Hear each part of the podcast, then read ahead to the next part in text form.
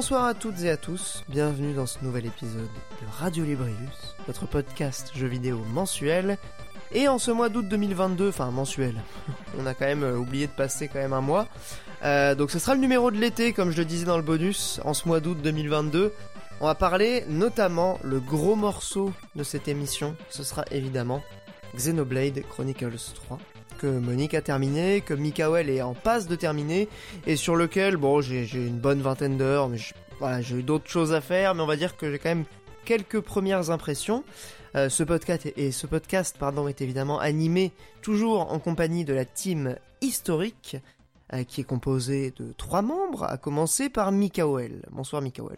Bonsoir, ils m'ont converti à Xenodieu. Attention, ça y est.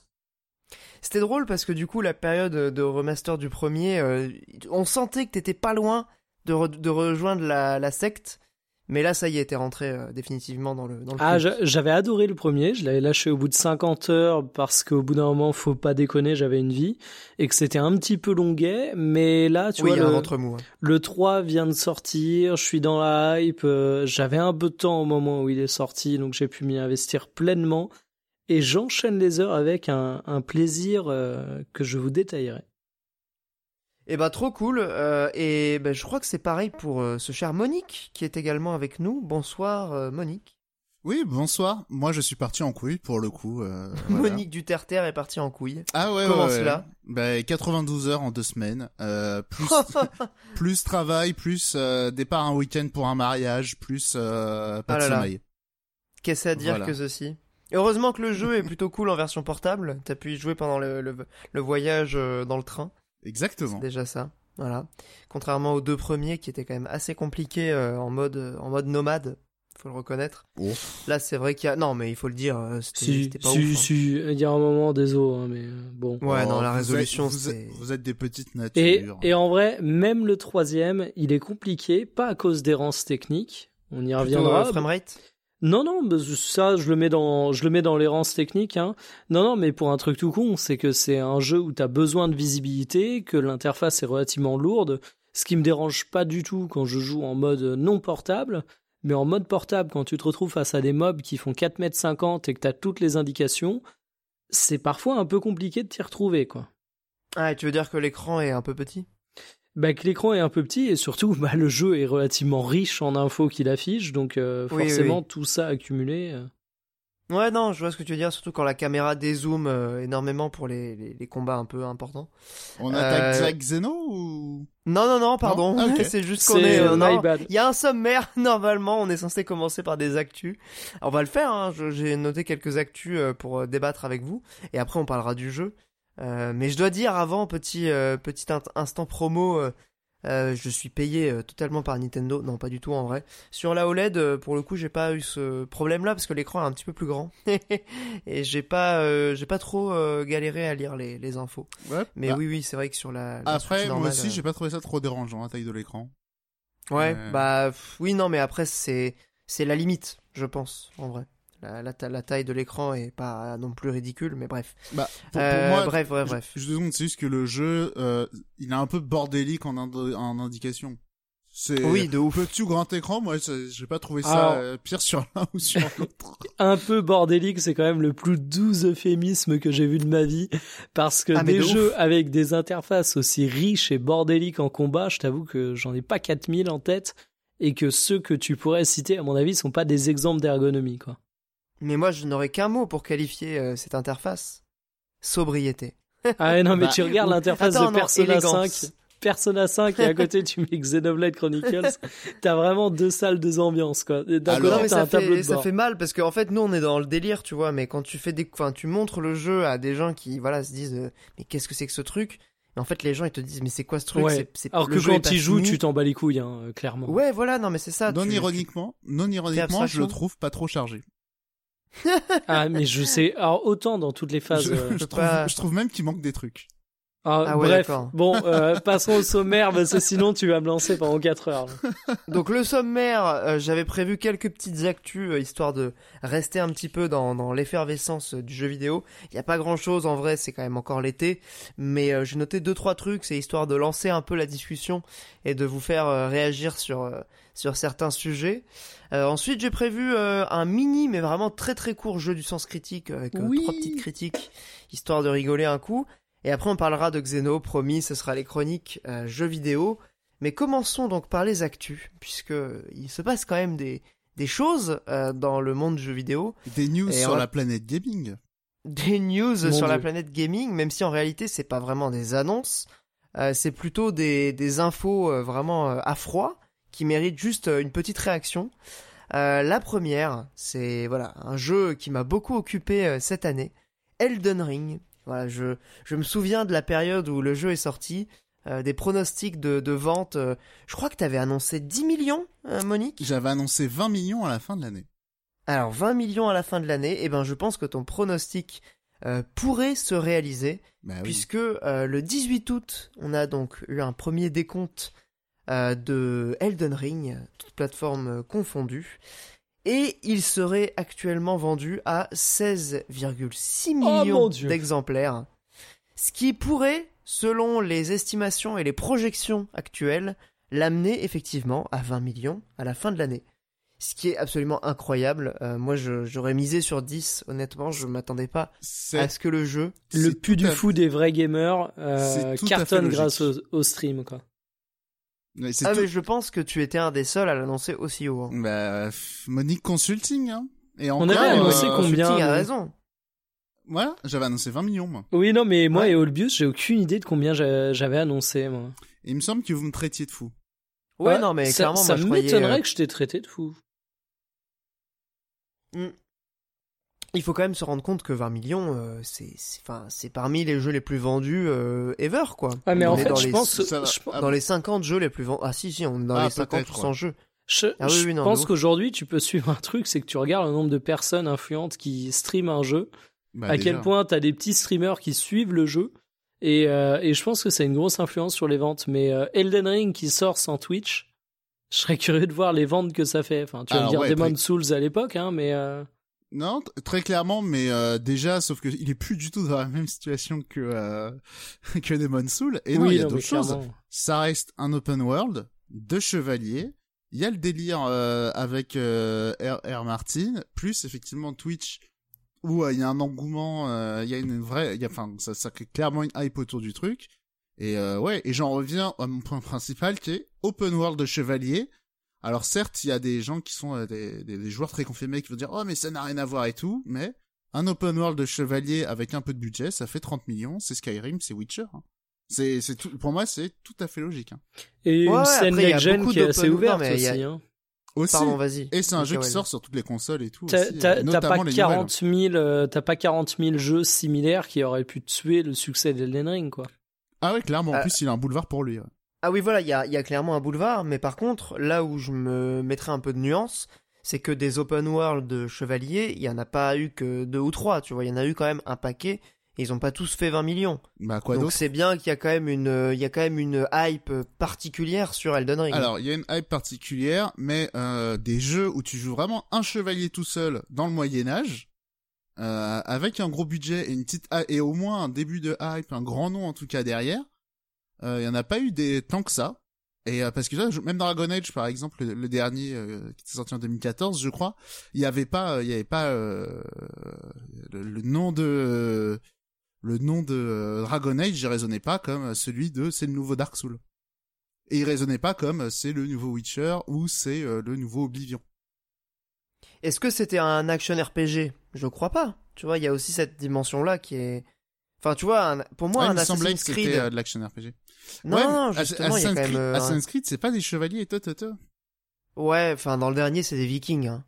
Ouais, alors euh, et encore Bah, tu ça- vois, si genre, je peux euh, me permettre, c'est un Assassin's Creed qui est cartonné quand même.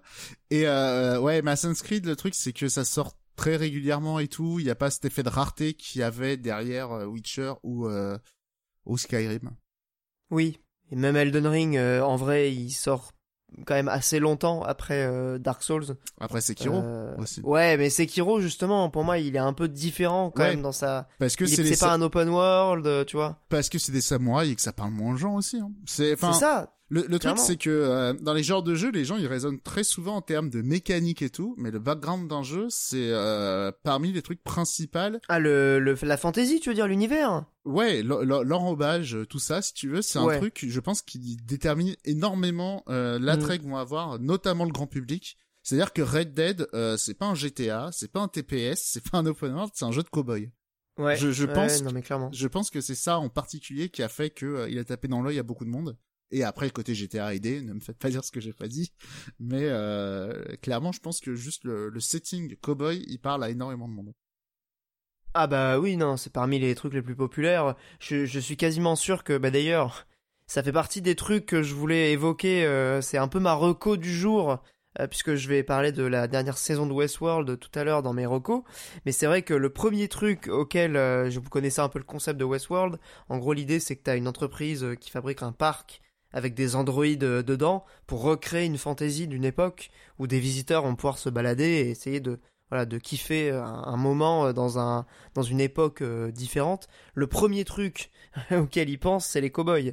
Et clairement, c'est des fantaisies avec bah, les chevaliers justement dont tu parlais, Monique, et peut-être aussi quelques délires un petit peu moins mainstream, mais genre Japon féodal, les Vikings. Il y a, Bah, il y a le- quelques trucs comme ça, tu on- vois, qui voilà, qui parlent on- quand même beaucoup. On va dire que les deux univers, les... ouais, voilà, les deux univers les plus lambda euh, au monde, c'est euh, le space opéra, le et, les, et les euh, chevaliers. les chevaliers, et après Mm. t'as le le le, deux- le tiers 2, t'as C'est les les cow-boys. cowboys, le Alors, cyberpunk Attention, et le post-apo. pour moi, le post-apo zombie, t'as quand même une période prime où t'en bouffais à toutes les sauces, c'était une garantie absolue. Ah ouais, très clairement. Ouais, mais c'est ça, c'est quand même un poil moins fort que les chevaliers et. Euh, c'est plus cyclique en fait. Enfin, pour moi, ça a plus Ouais, été clairement. un effet de mode euh, qui a été drainé par des grosses licences qu'un truc qui restera. Ouais. des grandes, C'est vrai qu'il y a eu des grandes licences et Dead Island. ouais, effectivement. le jeu qui non mais il faut quand même euh, avait cartonné de fou. En fait, je pense qu'il y a un point euh, qui est important, comme disait euh, Mikael, c'est ça fonctionne par cycle, et c'est aussi lié à des contextes euh, plus plus globaux en fait, euh, culturels. Typiquement, euh, il y a eu quand même euh, Game of Thrones qui a remis quand même la fantasy, tu vois, sur euh, le- vraiment le, le grand public. Euh, en plus, là, il y a le spin-off qui, qui va sortir. Je, Enfin, je suis il y a partagé. encore, on est encore dans la vibe et dans la l'effervescence Je, je fantasy. suis partagé Euh, là-dessus parce que euh, Skyrim c'était juste avant Game of Thrones, non? Euh, 2011, Skyrim, il me semble. Ouais, Game of Thrones c'est quand? Bah, de la saison 8, c'était en 2018, donc c'était 2010, je crois. Ok. C'est la même période. Grosso modo, euh, ça a été à peu près en même temps. Ça a coïncidé, on va dire. Mais euh, oui, il y a quand même des cycles et on est encore dans la dans la dans la vague euh, fantasy et, et chevalier. Mais il y a d'autres, voilà, il y a eu d'autres vagues. Il y a eu The Walking Dead pour les trucs de zombies. Enfin, Ouais. c'est toujours post- relié. Et le post-apo à la. Fallout Borderland aussi. Oui, effectivement, ouais. Notamment, ouais. Oui, oui, non, mais dans le jeu vidéo, euh, il y a eu aussi des licences pour driver toute cette, euh, toute cette vibe-là, ouais. Mm, Complètement. Donc bref, c'était la première actu euh, du jour, Elden Ring, euh, qui n'en finit Ouais. plus de, de grimper en termes de vente. Juste j'y pense, du coup comme j'ai un prono qui réussit, euh, ça va être le nouveau jeu maintenant, j'en lance un autre. si tu veux, Je mets à jour mes pronos sur les nouveaux Assassin's Creed, parce que je crois qu'ils en Alors, le prochain- bientôt. Ouais, Euh, c'est quoi? Alors, j'en avais un. que- je- Alors, souvenir, je sais pas si ça a déjà été enregistré un jour, mais dès 2016, j'avais dit Assassin's Creed, Égypte, Les Vikings. et- Égypte, Viking et euh, grec. J'avais annoncé Oui, les t'avais trois. dit ça. Oui, oui, t'avais dit trilogie antique. euh, Oui, oui, je Voilà. Et après, j'avais dit. Me Ensuite, sors pas le Japon féodal, six- tout le monde le dit depuis 15 ans, quoi. Bon, 15 non, ans, alors il y en a un autre que j'avais, il y en a un que j'avais déjà collé avant. Moi, j'ai dit ou Aztec Maya. Ah, ça, Ouais. j'avoue, peu, euh, ouais. Et, possible, ouais. et peut-être qu'ils vont rattacher ça d'une manière ou d'une autre à des cowboys. Ok. Parce qu'ils se sont un peu loupés euh, les cowboys avec le 3 et je pense qu'ils euh, euh, ils se disent ah putain c'est con faudrait retourner en Amérique. Voilà. Ouais, non, ça se tient. D'autant plus que la période du 3, c'est quand même vraiment très particulier. Genre, c'est vraiment politique. Ouais c'est ça. C'est pour pas trop que- les, c'est pas trop les cowboys euh, comme tu te l'imagines dans Red Dead, quoi. C'est pour ça que je me dis que pour euh, frapper fort aux États-Unis, ça serait pas bête de taper peut-être là-dessus. Même si les Vikings euh, aussi c'est un truc qui tape fort aux États-Unis de toute façon. Ah bah, le, le dernier, il a cartonné euh, Bah chez oui. les Américains. et God of War et tout ça. Mais euh, Oui, il y a eu ça aussi. non, ouais. par contre, j'avais eu un autre prono aussi, un peu plus périlleux. Que je sais pas si je le renouvelle encore maintenant, mais je me disais, ouais, ils vont laisser tomber après Antiquité, ils vont partir sur le 20 e siècle, donc après, ça va être un avec des nazis et l'autre la guerre froide. Alors attention à la, froide, gestion j'ai des. du mal à y croire, mais les nazis, why not je Alors pense pas, les deux, je pense pas. moi j'y crois pas pour une raison toute conne, c'est que euh, rien que dans le 3, la gestion des flingues dans un gameplay à la Assassin's Creed, c'est pas ouf ouf. Ouais, mais je me disais, euh, ou bien ils renversent totalement la table, et ils vont faire un vrai jeu de pistolet, ou bien ils vont faire un délire en mode Rambo. Tu vois, genre, euh, t'es perdu dans, t'es un États-Unien perdu dans une jungle à Cuba, tu vois. Ou au Ouais, ouais, ouais. Ok. Et du coup, euh, oui, euh, t'habitais ton couteau euh, face à des mecs qui ont des guns, quoi. Voilà. Ouais, ouais, ça se tient. Mais franchement, ça demanderait vraiment de repenser de fond en comble toute De- la structure du gameplay Ça du demanderait, dernier jeu. ça demanderait de faire ça un vrai jeu d'infiltration et pas un action ça. RPG, et c'est pour ça que j'ai des doutes sur cette Ouais, théorie-là. parce que que ça se beaucoup que ça parte sur le côté action RPG. Autant Aztec Maya, il y a moyen de faire un action RPG, autant euh, Guerre froide ou Seconde Guerre mondiale, plus de mal. Voilà, Ubisoft, euh, je, je peux faire du freelancing pour les idées, y a pas de problème. Est-ce que t'aurais Après, pas ils ont un- un, jeu service aussi qui est prévu euh, Assassin's Oui. Creed. euh, Mais ouais. Infinity. Mais est-ce que t'aurais pas un terreau fertile avec euh, les révolutions russes ou un truc comme ça en ce moment? Ah mais oui, de, ah mais oui, de ouf. Mais non, bah, mais moi j'y euh, pense, hein, mais Non, non, mais il y a clairement, il y a clairement des bails de fou à faire. hein, en, en plus, je me dis, c'est pas trop éloigné de choses qu'ils ont fait précédemment avec leur moteur. Ils auraient moyen de faire un peu de recyclage. Mon petit doigt me dit que c'est, mon petit doigt me dit que c'est un peu touchy. Non, non, mais Ouais, je, ouais, ouais, je te dis, il, il le On est d'accord. mais, mais tu vois, ça m'étonnerait pas que ce soit un truc qui ait été lancé euh, il y a avant, euh, évidemment, tous les événements qu'on connaît aujourd'hui. Ce serait Bah, pas je- le prono le plus délirant du monde, mais peut-être que ça aurait connu une annulation entre temps, du coup. Mais... Vu la taille de la boîte, je pense qu'ils sont euh, très très riches en pivots. Oui, effectivement. Tu vois, c'est-à-dire qu'ils font les décors, ils font tout- ils font les arbres en premier, et après l'époque à laquelle ça se passe et euh, et le et le truc très précis, ils attendent qu'il y ait pas genre euh, un truc qui se passe quoi. T'es, t'es en train de me dire qu'il y a eu six mois de prestataire indien qui a designé des pixels de cailloux pour rien, peut-être? Bah, en se disant, fais en sorte que ça soit un, un caillou égyptien ou chinois. je pense que ça, je pense que c'est comme ça parce que, mais en vrai, blague à part, imagine, euh, pour Assassin's Creed d'origine, tu sais, genre, avant qu'ils annoncent le jeu et tout, il se passe une catastrophe en Égypte, euh, genre un tremblement de terre, euh, les pyramides s'effondrent. Je lance ça comme ça. tu vois, genre, ça la fait un peu mal d'annoncer à ce moment-là, euh, vous avez raté les pyramides, vous pourrez les voir dans notre jeu. Ouais. je, Après, je pense euh, qu'ils font très gaffe à ce genre de trucs quand même. Un Assassin's Creed pour visiter Kiev, bon, je suis pas sûr qu'en termes de promesses marketing, même avant ces événements, ça aurait été un truc très fort, remarque. Voilà. Ça fait pas rêver, ouais. Voilà, si vous voulez faire des Assassin's Creed avec des histoires de Tchernobyl et tout, je pense que Non, non, mais en vrai, tu vois, le, le, le grand Spin- Moscou et tout, euh, un, un, un reboot de Splinter Cell qui se passe en, qui se passe en Europe de l'Est, ils ont fait allez, zip, on ferme ça. Allez. eh, il faudrait le retour de Medal of Honor. Parce qu'avec leur reboot, ils avaient osé. Et, et là, je vois bien un Medal of Honor, mais genre une, une tribune politique anti-russe où t'es un Américain qui sauve la peau des pauvres Européens. Medal of Honor, ils oseraient ça. Alors, ce qui est sûr, c'est que Ubisoft pourra pas le faire, hein, parce que maintenant, il y a Tencent qui, je crois, a 10% de leur capital. Donc, ça m'étonnerait qu'ils aillent euh, faire des trucs un peu en mode euh, anti-russe. Non, mais ce- que, bon. Bah, de toute façon, Medal of Honor, c'était EA, mais euh, sauver la Oui, mère vrai, patrie dans, un, dans un Assassin's Creed euh, sur, euh, sur la Russie, mais d'époque, hein, euh, c'est pas un truc qui me paraît délirant, même si ce serait pas mon plus gros prono, pour être honnête. hein.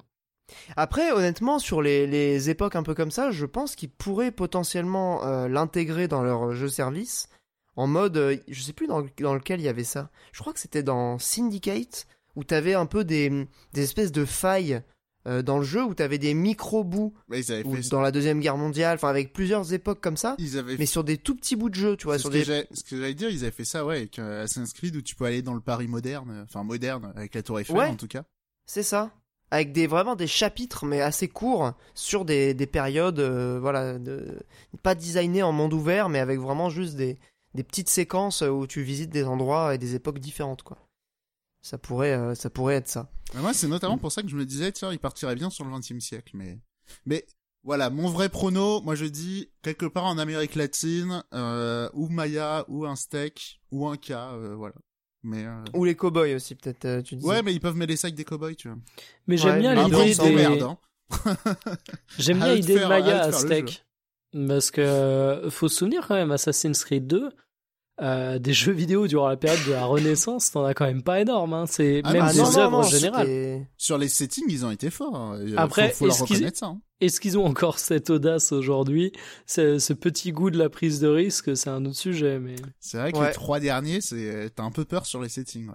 Bah disons que c'est ouais ils, ils sont vraiment anesthésiés totalement le côté euh, on va vous proposer un truc que peu de gens ont tenté dans le jeu vidéo quoi. Les mecs, ils te remettent toujours euh, en introduction le fait que leur équipe est multiculturelle et tout. Oui oui oui il y a ce, qui, toujours ça. ce qui avait beaucoup de sens euh, à l'époque du premier Assassin's Creed, mais ce qui est juste rigolo aujourd'hui, quoi. Ouais effectivement. ouais. Euh, Puisqu'on est sur et- les, les et settings même, un peu euh, pardon. Juste, juste dernier point, c'est aussi, c'est là où tu vois quand même à quel point euh, ils, ont- ils ont fait, euh, ils ont glow down sur les settings. C'est que typiquement, le seul Assassin's Creed qu'ils font en Afrique, c'est en Égypte.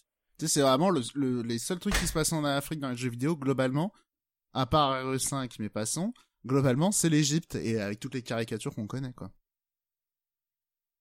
Voilà, Oui. voilà, c'est tout. Oui, non, mais rien à ajouter, euh, d'une pertinence euh, totale.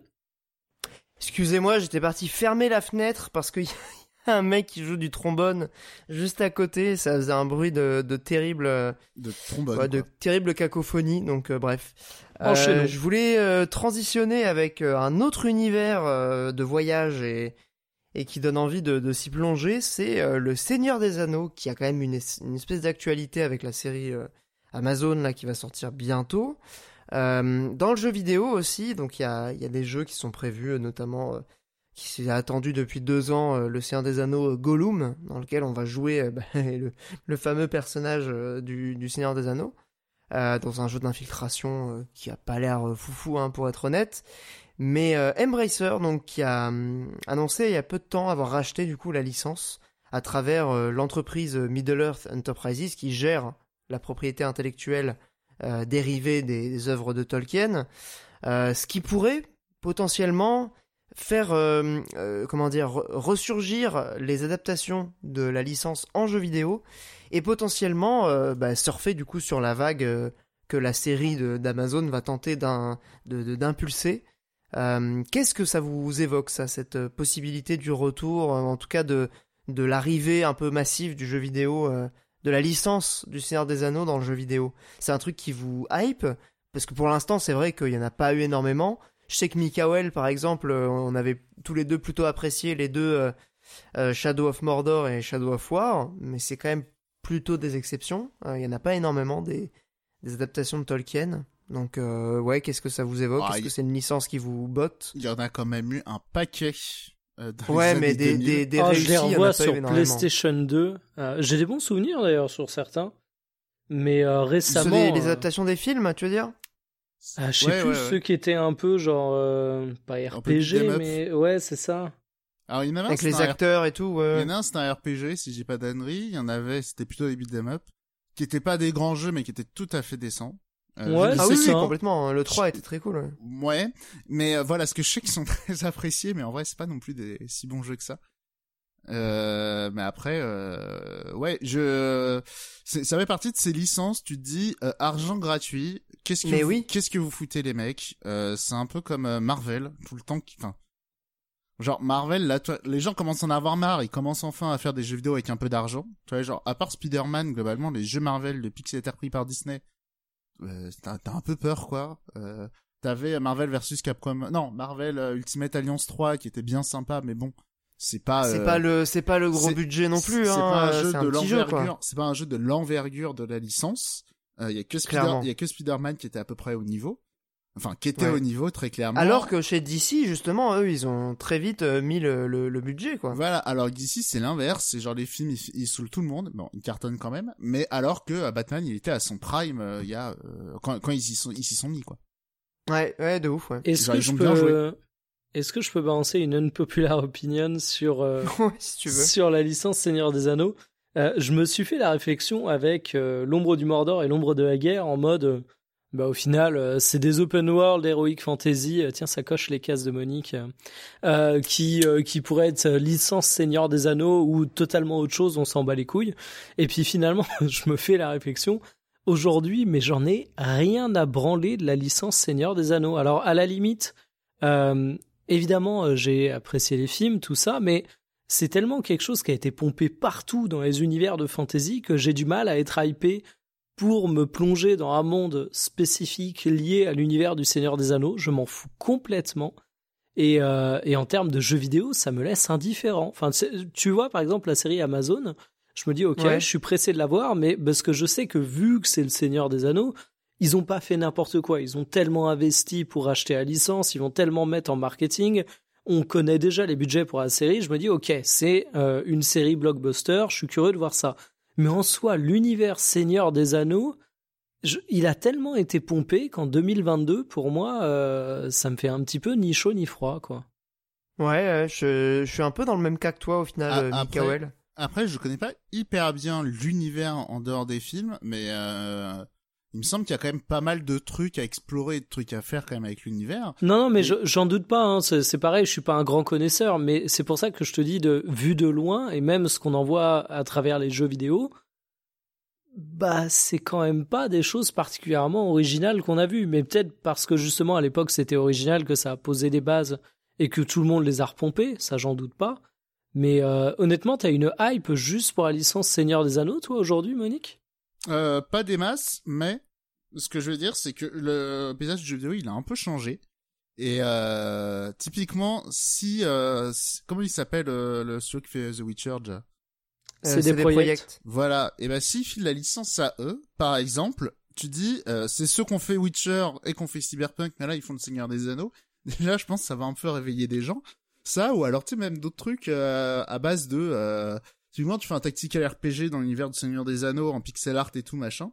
Euh, ce que je veux dire, c'est aujourd'hui dans les adaptations, on n'est plus du tout dans le, on va essayer de coller au film. Je pense que vraiment juste ils font un jeu que les gens connaissent et marquent le Seigneur des Anneaux. Je pense que ça peut euh, faire envie Non, mais oui, t'as t'as le côté valeur refuge et en plus, Bah ouais. comme je disais, tu vas peut-être pas y aller tant parce que t'es passionné de l'univers du Seigneur des Anneaux, même s'il y en a évidemment, et je suis sûr qu'on pourra me répondre 30 000 choses qui font que l'univers du Seigneur des Anneaux est passionnant, mais je pense qu'aujourd'hui, c'est un nom qui va attirer beaucoup de personnes, pas tant parce que l'univers attire particulièrement, que parce que finalement, euh, c'est une caution en fait. Tu dis qu'ils vont pas faire n'importe quoi avec le Seigneur des Anneaux.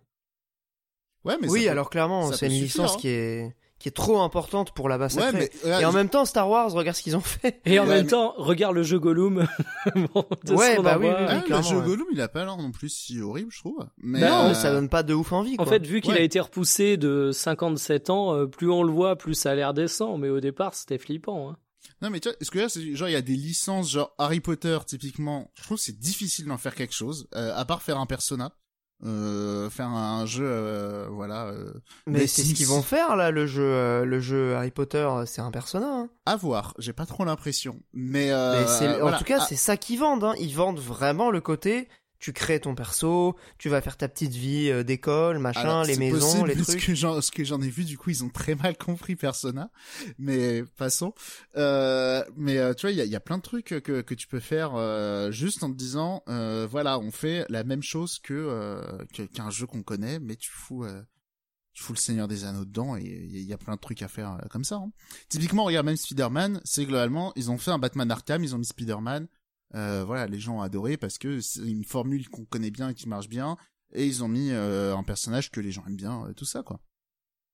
Ouais, ouais, ouais, non, après. un euh, peu comme les Shadow of Mordor et tout, hein, c'est Assassin's Creed avec un chevalier quoi. Ouais, c'est clair. Mais ils se sont très bien vendus d'ailleurs, euh, les Shadow of Mordor. euh, Plutôt pas Shadow mal, ouais. Il me semble. Ouais, non, c'était des bons. Bah d'ailleurs, euh, c'était, euh, il y avait tous les ingrédients pour que ce soit des succès. Alors Euh, que après, c'était, alors que c'était vite fait Seigneur des Anneaux, tu vois.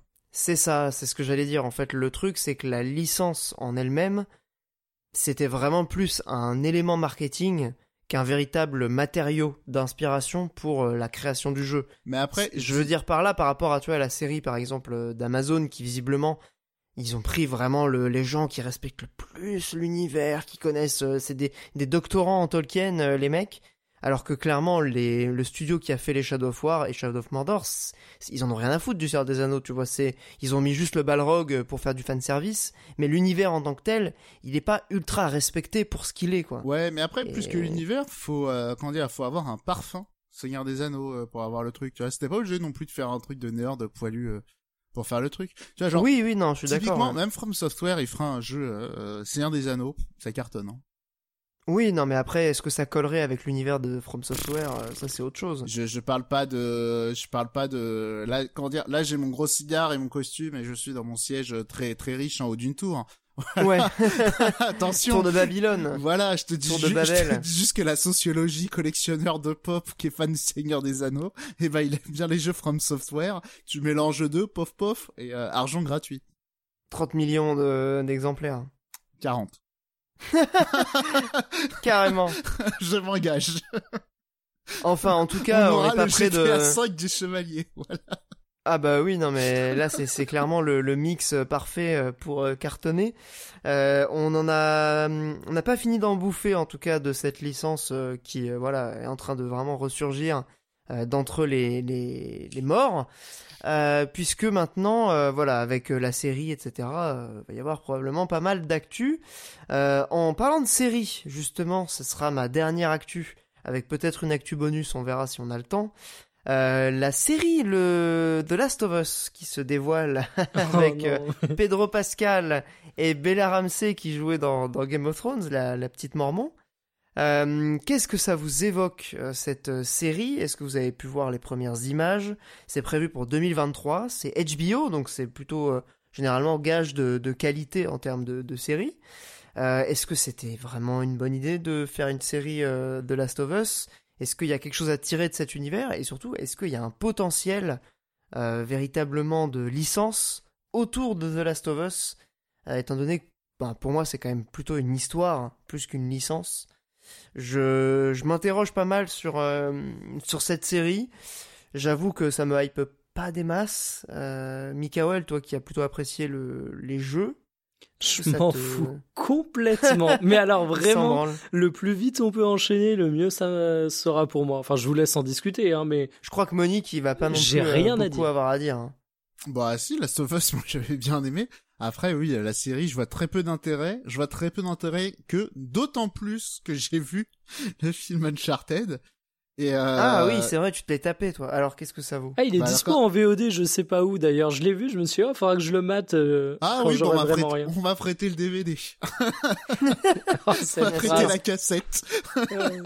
oui, t'as un Non, ami qui, qui fait tourner la cassette, évidemment. Ouais, c'est ça. Bah, il adore, Évidemment. il adore, Un- il adore Uncharted. Il m'a Ouais. dit, tiens, vas-y, je l'ai enregistré sur une VHS, je t'ai fait un dessin dessus, regarde-le. J'ai mis ça dans mon magnétoscope, évidemment. Non mais mec, il, il est dispo en légal, moi c'est pour ça je me suis dit, vas-y. Tu vois, je, je ferais même pas l'effort de le choper en stream ou de le télécharger. Mais là, je sais plus si c'était sur Prime, Netflix ou Canal, je l'ai vu passer, je me suis dit, ah, pourquoi pas. Mais bon, je me suis Alors- la même chose pour la série Halo, je l'ai jamais lancé. Hein, mais... C'est un peu compliqué, mais tu sais que mes amis avec les cassettes, on a un système de ratio où faut. Oui, euh, je vois, je vois voilà, ce que tu veux faut dire. prêter après la cassette un certain nombre de personnes. C'est bien foutu quand même, hein. Tout ça avec des cassettes, hein, franchement. C'est, c'est, des cassettes de la marque Torrent, c'est, c'est assez Voilà. connu. ouais. Exactement. ouais. Et euh, du coup, non, pour revenir plus sérieusement sur le film Uncharted, euh, en vrai, c'est quand même un divertissement euh, décent, voilà. vous, voyez euh, ce que ça regroupe. Et euh, non, le truc quand même que j'ai trouvé un peu intéressant euh, autour de ce film, c'est que Uncharted, grossièrement, c'était quand même des jeux qui voulaient ressembler à des films, euh, à des films euh, grands spectacles et tout. Et du Ah coup, bah c'est Indiana Jones le jeu vidéo, hein, clairement. ouais, ouais, ouais, ouais, ouais, voilà, ouais. Bref, Pour résumer grossièrement, euh, c'est Ouais, ça. hein. mais c'est un peu trop grossier, je trouve. Mais passons. qu'est-ce que qu'est-ce que j'allais dire? Non, du coup, donc on a un jeu qui euh, imite les films, et là tu fais un film d'un jeu qui imite des films, et du coup on en ressort avec un espèce de non-film. C'est genre une négation du du, du live action parce que vraiment tout est extrêmement artificiel. Je parle pas juste que genre il y a des CGI et tout, mais euh, comment dire, tout fait extrêmement faux. Genre euh, typiquement euh, le Nathan Drake et tout, il est dans un appart euh, qui n'existe pas, qui n'existe que dans des jeux vidéo. Sais, cette espèce de euh, vieux appart new-yorkais tout en haut avec une énorme baie vitrée, mais qui est genre faussement crade à l'intérieur pour montrer qu'il est pauvre. Euh, ça, ça c'est un décor de, de jeu vidéo. C'est pas, euh, c'est pas un appartement new-yorkais de pauvre. Ça ressemble pas à ça. Il y a ça. Le gamin, il a 20 ans, il a une valise, on dirait une valise de Tintin, le bordel, un truc des années 20. Euh, pareil, euh, genre ces jeux, c'est quoi? C'est euh, genre ces trucs d'enfance. C'est genre un espèce de vieux gant de baseball et tout. T'as genre un truc euh, pareil, un truc de brocante. tu vois, C'est pas. un- Enfin bref, l'intérêt de faire un, live action d'un truc de jeu vidéo, c'est quand même rendre le monde un peu euh, de, de lui Un donner peu plus crédible, ouais, un Non, peu mais plus lui- euh, lui donner- vivant. lui donner de la matière. Voilà, il montrait de la matière, mettre, de, mettre du corps, essayer de, de, de faire un truc et tout, et ça faisait extrêmement faux.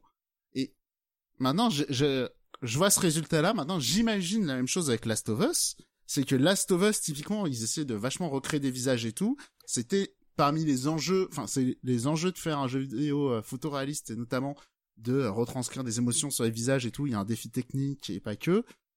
Euh, sauf qu'en fait, tu retranscrire des émotions dans un film, enfin, les émotions que procure un acteur, tu fous juste une caméra. Donc, va falloir trouver beaucoup d'autres choses pour rendre ça intéressant et digne d'intérêt. Après, voilà, HBO, ils ont déjà signé plein de séries, gageons que. Oui, gageons que, d'autant plus que pour le coup, par rapport à Uncharted, visiblement, il y a une intention un petit peu plus, euh, un petit peu plus assumée d'un point de vue artistique. J'ai l'impression que c'est un petit peu moins euh, le pognon, le pognon. Mais, en pas- réalité, C'était pas ça, hein, le problème d'Uncharted. Le problème, c'est que c'était un peu un non-film. Hein. C'était un, un truc qui avait rien, qui avait aucune ligne directrice et tout, quoi. Alors ouais, que puis vraiment en termes de, c'est vraiment le, blockbuster euh, Et en- non, même- fait pour la thune. Même pas, parce que... Enfin, c'est c'est même pas ça le problème. Le problème, c'est que ça ressemble à un jeu vidéo. Ouais, ce Dans qui est le vraiment très bizarre. Ouais. Dans le euh, mauvais sens du terme. Ouais. Mais Bah, en souvent, vrai, les The adaptations de Last jeux of Us- vidéo, c'est ça. pourquoi en faire une série? Enfin, je- je- ce sera le seul truc que je dirais, hein, mais euh, Bah, ouais. j'imagine beaucoup plus un film qu'une série pour le coup. Enfin, C'est pour ça que je suis très d'accord. Ouais, je suis entièrement d'accord avec ça. C'est pour ça que la même question que Uncharted, pourquoi en faire un film si c'est pas pour euh, voilà faire quelque chose avec? Last of Us, si si t'en fais un film ou une série, t'as intérêt à trouver un truc. Hein. Ah, après, euh, peut-être qu'ils vont euh, totalement perver, enfin prendre le, le jeu à, enfin ce que raconte le jeu à l'envers et tout. Euh, euh, à voir, hein, mais oui, Ce clairement. qui pourrait euh, être intéressant, non Mais moi, pour le coup, je... si c'est ça, why not hein? Mais bon.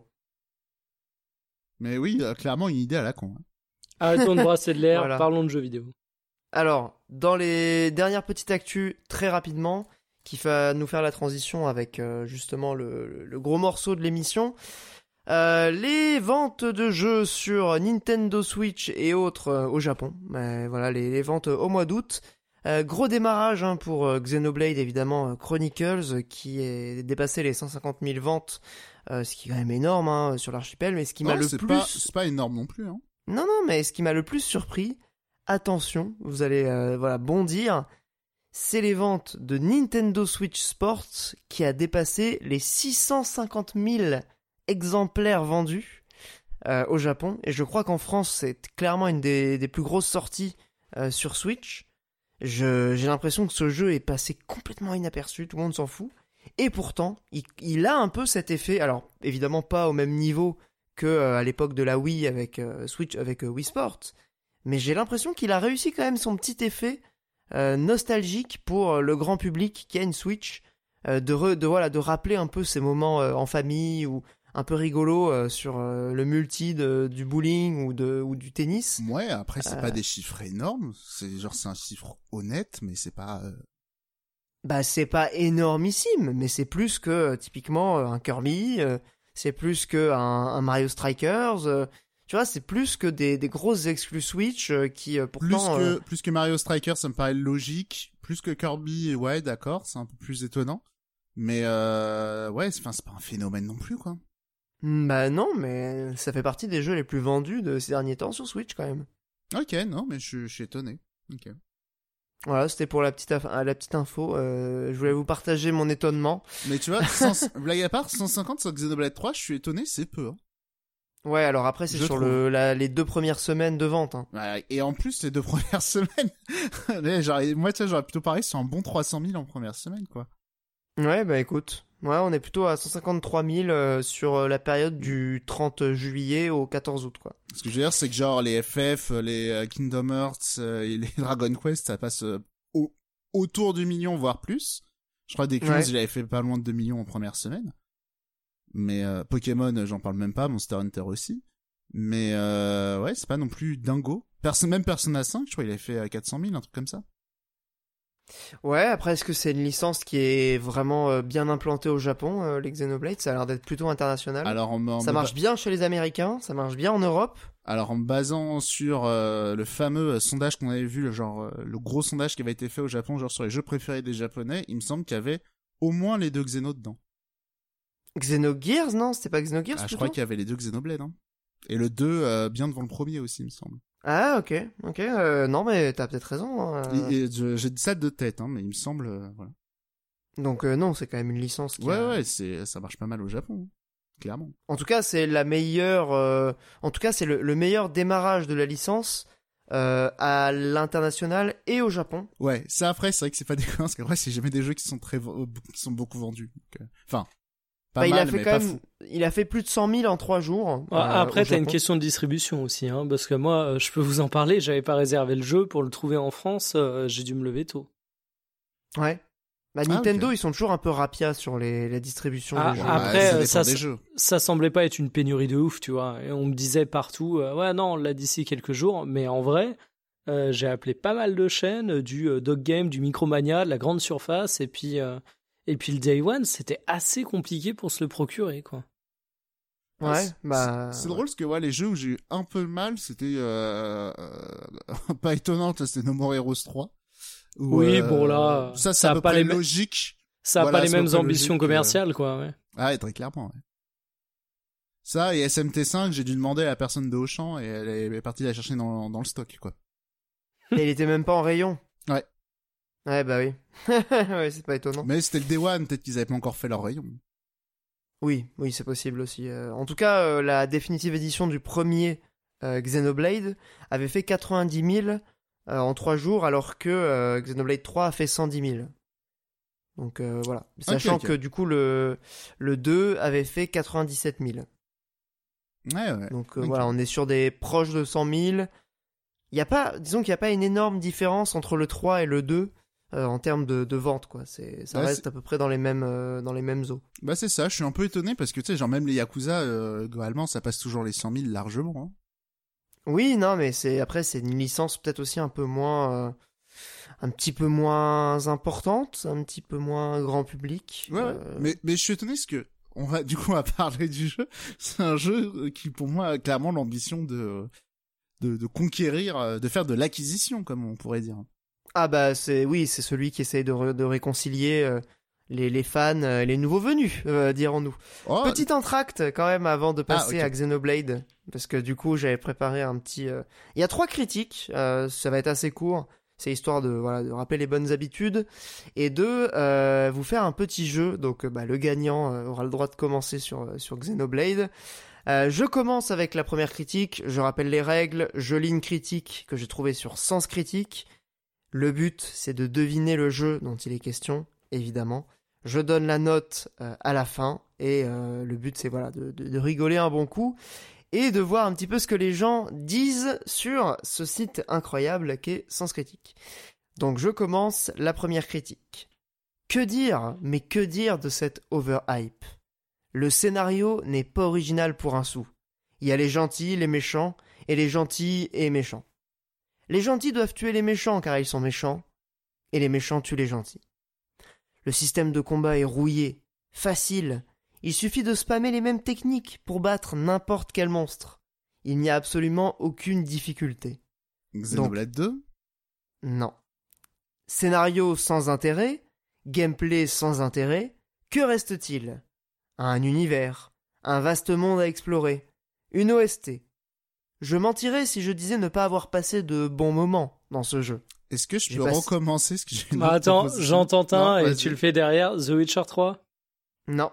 Est-ce que c'est Xenoblade 1 Oui, c'est ça. Xenoblade Chronicles 1. Et comment on peut désigner le système de combat de rouillé? Bon, à la limite, euh, Bah, Et- la personne qui a joué à beaucoup de MMO, il se dit. oh, Ouais, oui, c'est bon. c'est ce que je voulais dire. À la limite, beaucoup de MMO, mais pour un RPG solo, tu peux le trouver nul à chier. J'entendrais parfaitement qu'on dise ça.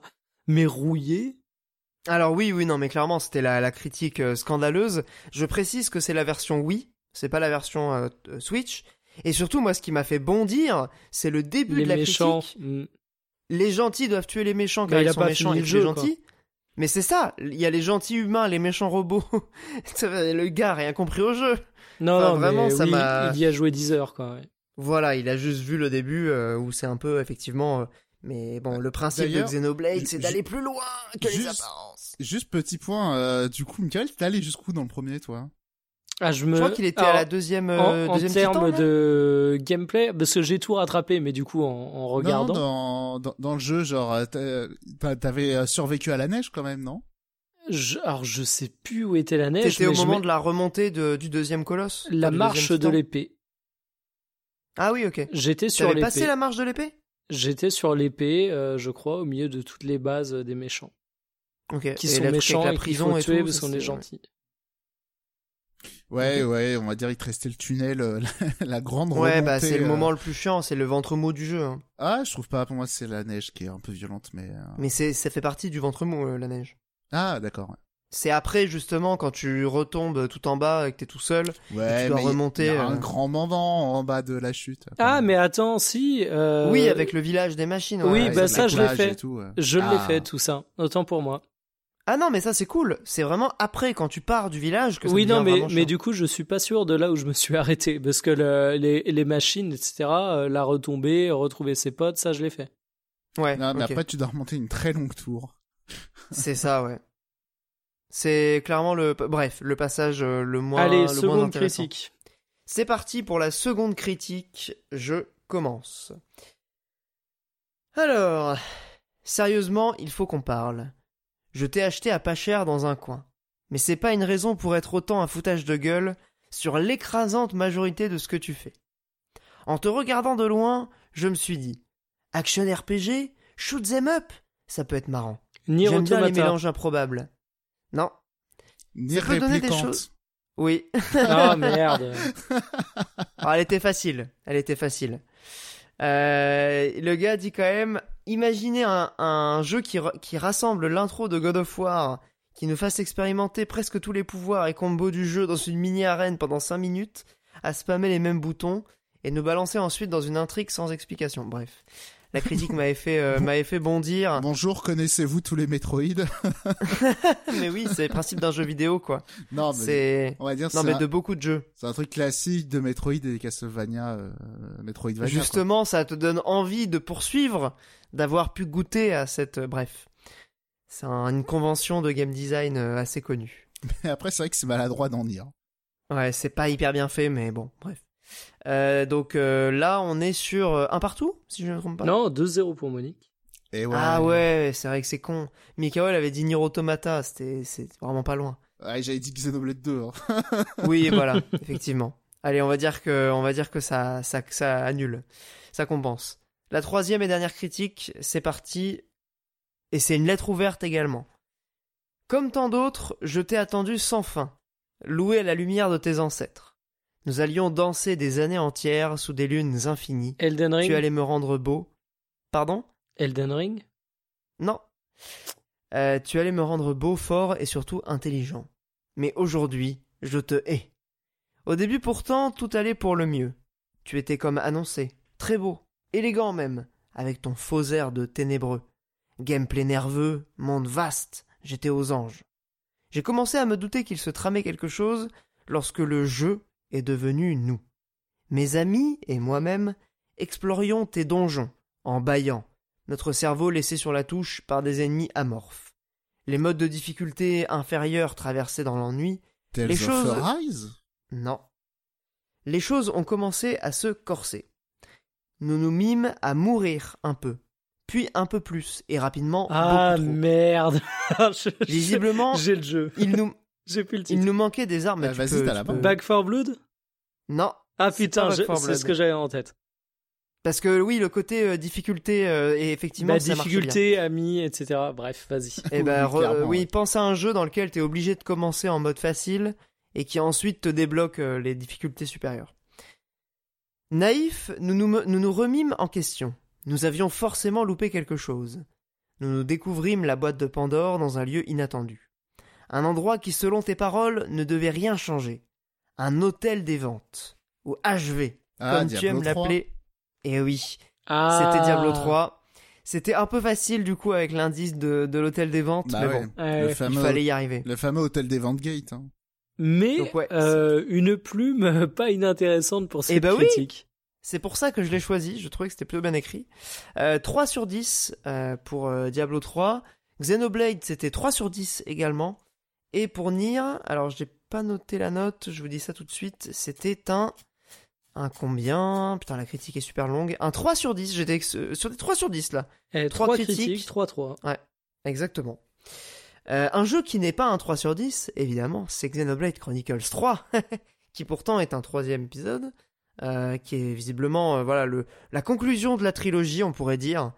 Euh, J'imagine que c'est le jeu qui va bon, ouvrir la licence quand même, hein, c'est un peu son objectif, c'est le but de, de ramener des nouveaux venus euh, dans cette euh, belle et grande famille On va, sont euh, on va plutôt dire conclure. conclure et, et ouvrir, hein, je trouve quand même.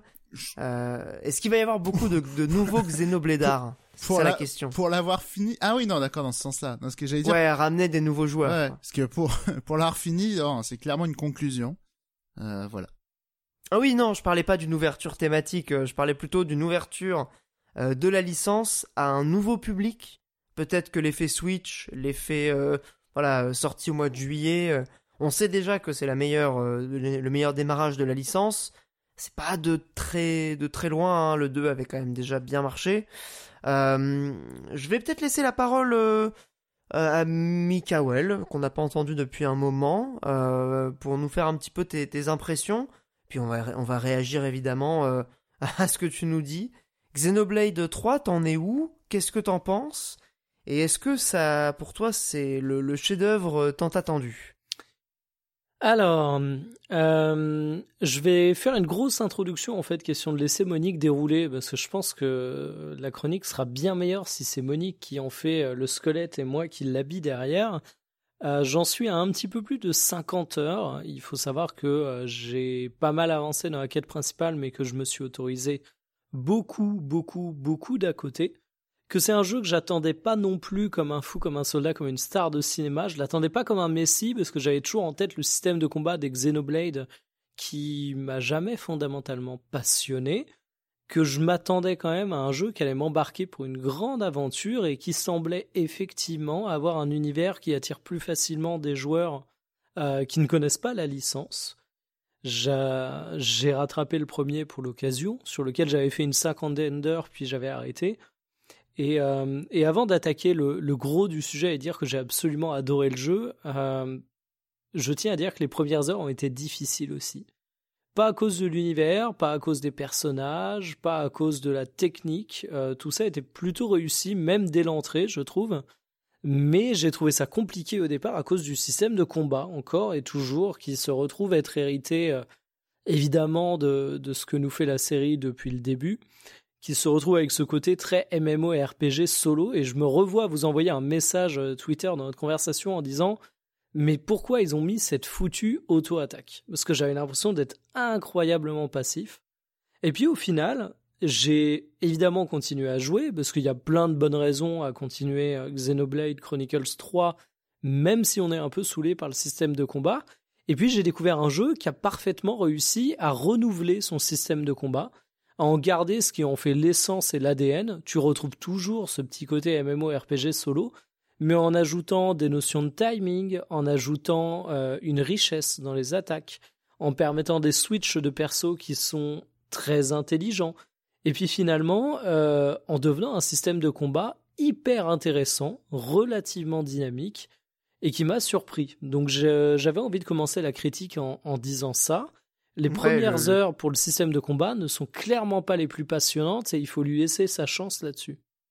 Ah bah 12 heures de tuto, hein, euh, comme on en discutait en off. euh, tu commences vraiment à voir le potentiel, je trouve, de, ce système de combat euh, à la fin de tous les tutos. En fait, ce qui est à la fois une bonne idée et en même temps ce qui peut paraître vraiment rébarbatif, c'est que plutôt que de voilà de balancer sur la première heure ou les deux ou les deux trois premières heures de jeu l'essentiel du, système, le jeu va l'étaler sur les 10-15 premières heures euh, avec euh, des moments de tuto réguliers mais qui te permettent quand même d'appréhender le truc entre deux, euh, puisque il faut quand même le dire, il y a beaucoup beaucoup beaucoup de choses, notamment en plus par rapport au premier, qui je trouve était quand même assez sobre finalement en termes de système de combat. C'était vraiment du MMO solo et ça n'allait pas vraiment beaucoup plus loin. Là, le jeu a quand même essayé de, de, de construire à partir de, de ce cœur-là quelque chose de d'original, avec des, idées quand même qui fonctionnent pas mal, notamment euh, les enchaînements, notamment le, système de, fusion, euh, de changement de classe, tu l'as dit Mikael, mais également euh, les, invocations, enfin en tout cas les, interliens qui permettent de se transformer. donc il y, a beaucoup beaucoup de nouvelles choses, et je trouve que ça permet de renouveler pas mal aussi ce système qui était relativement... Ouais, relativement plan-plan dans Xenoblade Chronicles, premier du nom. Je parle pas du deuxième, puisque j'y ai pas joué. Je sais qu'il était déjà un peu meilleur de ce point de vue. Monique, tu, tu confirmes? Bah en fait, euh, c'est intéressant de commencer par les combats parce qu'en réalité, la seule grosse nouveauté de celui-là, c'est les interliens et les changements de perso. Même si dans le 2, t'avais euh, aussi des changements de blade, donc quelque part c'était déjà un peu des changements de perso, mais pas vraiment. Passons. et euh, Parce que les enchaînements, il y avait déjà dans le deuxième, c'est ouais. Et, euh, et pour le coup, au niveau de la courbe d'apprentissage, tu disais 10 heures de tuto, je te trouve un peu, un peu forceur. Je trouve quand même que c'est très digeste. Et, surtout, c'est juste des panneaux de texte. Et si jamais il y a des choses, l'une des bonnes idées en plus, c'est qu'ils ont mis des modes entraînement pour bien assimiler les mécaniques en plus. C'est-à-dire que le tuto, c'est juste un panneau de texte. Vous, vous lisez trois lignes, vous le dégagez, vous avez pas compris, vous pouvez retourner faire un tuto pour expliquer des mécaniques. Ça, c'est plutôt une bonne idée. Euh, j'ai trouvé. Et surtout, en 10 heures, ils arrivent à présenter énormément de... Enfin, quasi de l'intégralité des mécaniques euh, de, combat. Euh, ce qui est plutôt une bonne chose. Même le premier était plus long à vraiment tout, tout sortir. Et le 2, on n'en parle même pas. T'avais des trucs jusqu'à 40 heures. C'était un longuet, on va dire, à délivrer son potentiel ludique. ouais, C'était vraiment un gros souci. Je comprends. Et euh, là, clairement, ils ont retenu la leçon. Euh, et, et, très vite, les combats deviennent intéressants. Néanmoins, euh, l'un des petits problèmes du système de combat, c'est qu'il n'est pas d'une profondeur sans nom. Et ce qui renouvelle les combats, c'est pas tant que vous avez trouvé des ennemis intéressants, c'est pas vous allez euh, trouver des combinaisons incroyables entre vos attaques et tout, ou de la stratégie de malade. La seule chose qu'il renouvelle, c'est qu'il y a énormément de classes à débloquer, et euh, la plupart sont plutôt intéressantes à jouer et, souvent assez différentes. Voilà. Et le jeu te pousse au cul aussi. Euh, en fait, il t'oblige à changer régulièrement de classe. Alors évidemment, si tu as une classe préférée, euh, tu peux toujours jouer euh, un perso différent mais la même classe. Il faut vraiment avoir en tête que les persos que tu joues sont pas importants, c'est la classe qu'ils ont qui est véritablement importante. Mais comme ça, le jeu est une vraie découverte à, à se pencher sur toutes les classes, c'est assez intéressant. Voilà, je trouve que c'est une bonne manière de, de pour renouveler l'intérêt du jeu parce que sinon effectivement c'est pas hyper profond. Et euh, je pense que Nkawa il n'est pas encore arrivé à ce point de rupture. Mais effectivement il y a un combat un moment où t'es bien content qu'il y ait un mode combat automatique. On va, va pas se mentir même si ça aurait été encore mieux d'avoir combat automatique plus avance rapide parce que des fois les combats sont un peu longués mais euh, voilà qu'est-ce que tu veux dire par combat automatique euh, le perso joue tout seul dans les combats D'accord, il y a, y a, un mode pour faire ça? J'ai même pas fait gaffe. Ouais, t'as une petite bah, option à cocher. Et d'accord, euh... même où t'appuies sur Select, je crois, en combat, à n'importe quel moment, normalement, tu peux l'activer. Mais euh, là où tu te rends compte euh, de toute façon qu'il y a des failles dans le système de combat, alors je pense que je vais décrire une situation que t'as forcément connue, Monique. Mm-hmm. Euh, c'est que des fois tu te retrouves face à des mobs soi-disant élites mais qui ont 20 levels de moins que toi si tu essaies de faire les quêtes secondaires. On y viendra après. Ce du coup, c'est quasiment des trash mobs, mais t'as le temps de monter euh, le temps de combat jusqu'à ce que tu aies la possibilité de faire un enchaînement, qui est une sorte de super attaque. Euh, le jeu te présente l'enchaînement comme un truc positif, même si tu tues l'ennemi et que tu continues ton enchaînement, tu vas avoir des bonus d'XP, donc on va te récompenser pour ça. Sauf que t'es juste en mode, j'ai pas envie que ce combat dure 3 minutes, j'ai pas envie de déclencher mon enchaînement, même s'il s'est débloqué.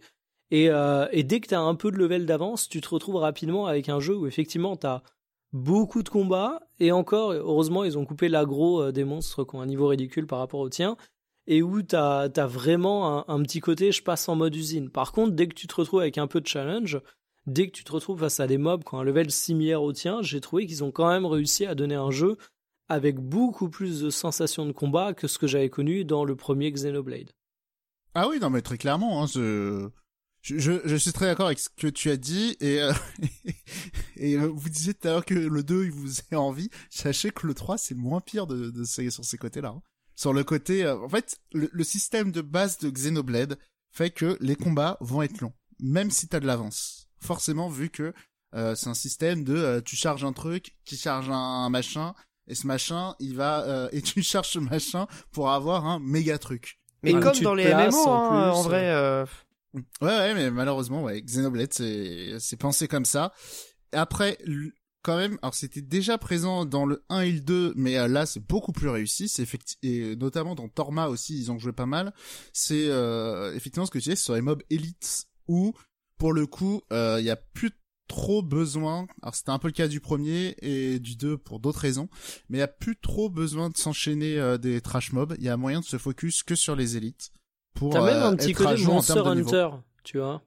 Ouais, très clairement, parce qu'en plus les ennemis ils donnent des récompenses sympas, les plus durs ils te donnent carrément un point de TP et euh, pour plein de raisons, c'est clairement super cool. Il euh, y a ça et euh, en fait le, le truc c'est le 3 de manière générale, c'est vraiment euh, le 2 c'était le jeu de l'audace qui tentait des trucs, le 3 c'est celui qui va tempérer les trucs du 2 qui étaient des bonnes idées mais mal foutus. C'est et notamment dans le système de combat, genre typiquement le système des gemmes.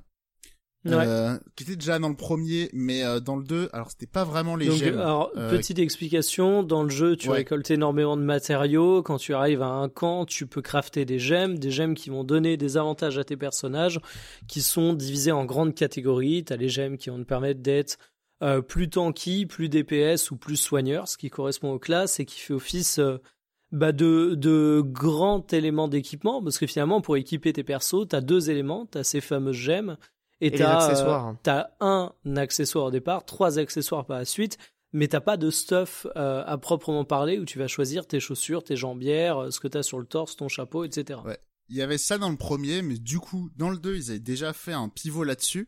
C'est en fait, dans le 2, euh, ce qui fonctionnait comme ça, c'était pas les gemmes, c'était plutôt les, on va dire, les, les niveaux de classe, même si c'était pas vraiment des classes. Mais dans l'idée, avec telle arme, tu voulais choper un nouveau sort ou un truc comme ça, il fallait euh, genre pas avoir des matériaux, mais tuer un certain nombre d'ennemis. Euh, de euh, voilà tel monstre il vit dans telle région voilà faut en tuer 8 avec ce perso et tu as des oh le jeu de farm. Accident on va dire problème même accident les, les classes enfin l'équivalent des classes dans le 2 tu les chopais de manière aléatoire. Oh. Complètement genre c'était un ça veut une probabilité? Voilà, alors c'était quand même fait pour que tu chopes les, les, bons trucs au bon moment, mais bien souvent tu disais tiens j'aime bien cette classe, j'aime bien ce moveset et tout, et faut retourner dans une vieille région, taper des mobs qu'on vend de niveau de moins. Alors après il y a ah ouais, aussi, non mais ça euh, c'est clairement débile. Ouais, mais attends une seconde, dans les euh...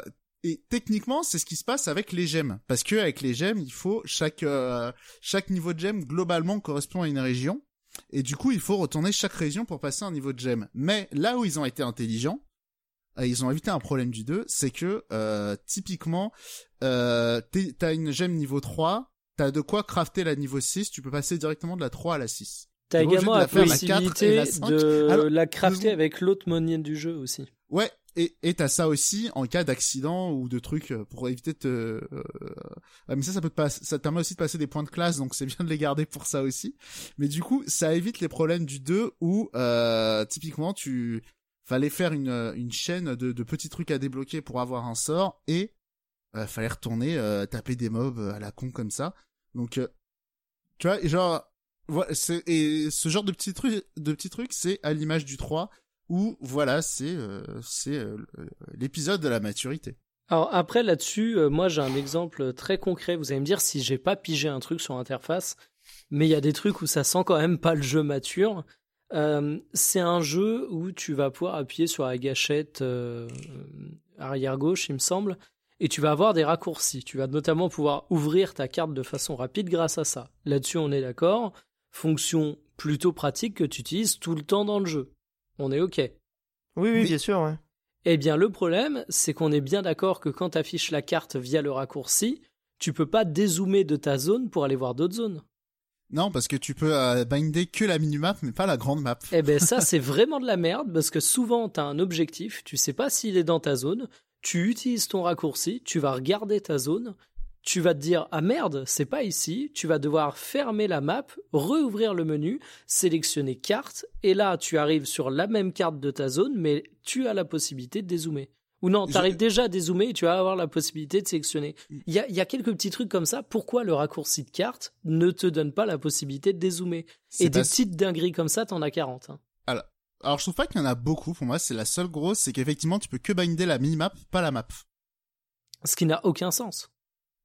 Euh, oui, ah, ça, ça, clairement, c'est une connerie, ouais.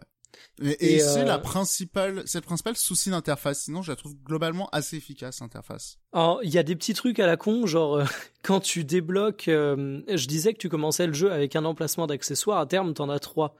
Et eh ben, mhm. en fait, quand t'en débloques un deuxième, tu vas sur un perso, t'as une petite animation qui dure deux secondes qui a débloque, et en fait, faut que tu te la tapes sur chaque perso.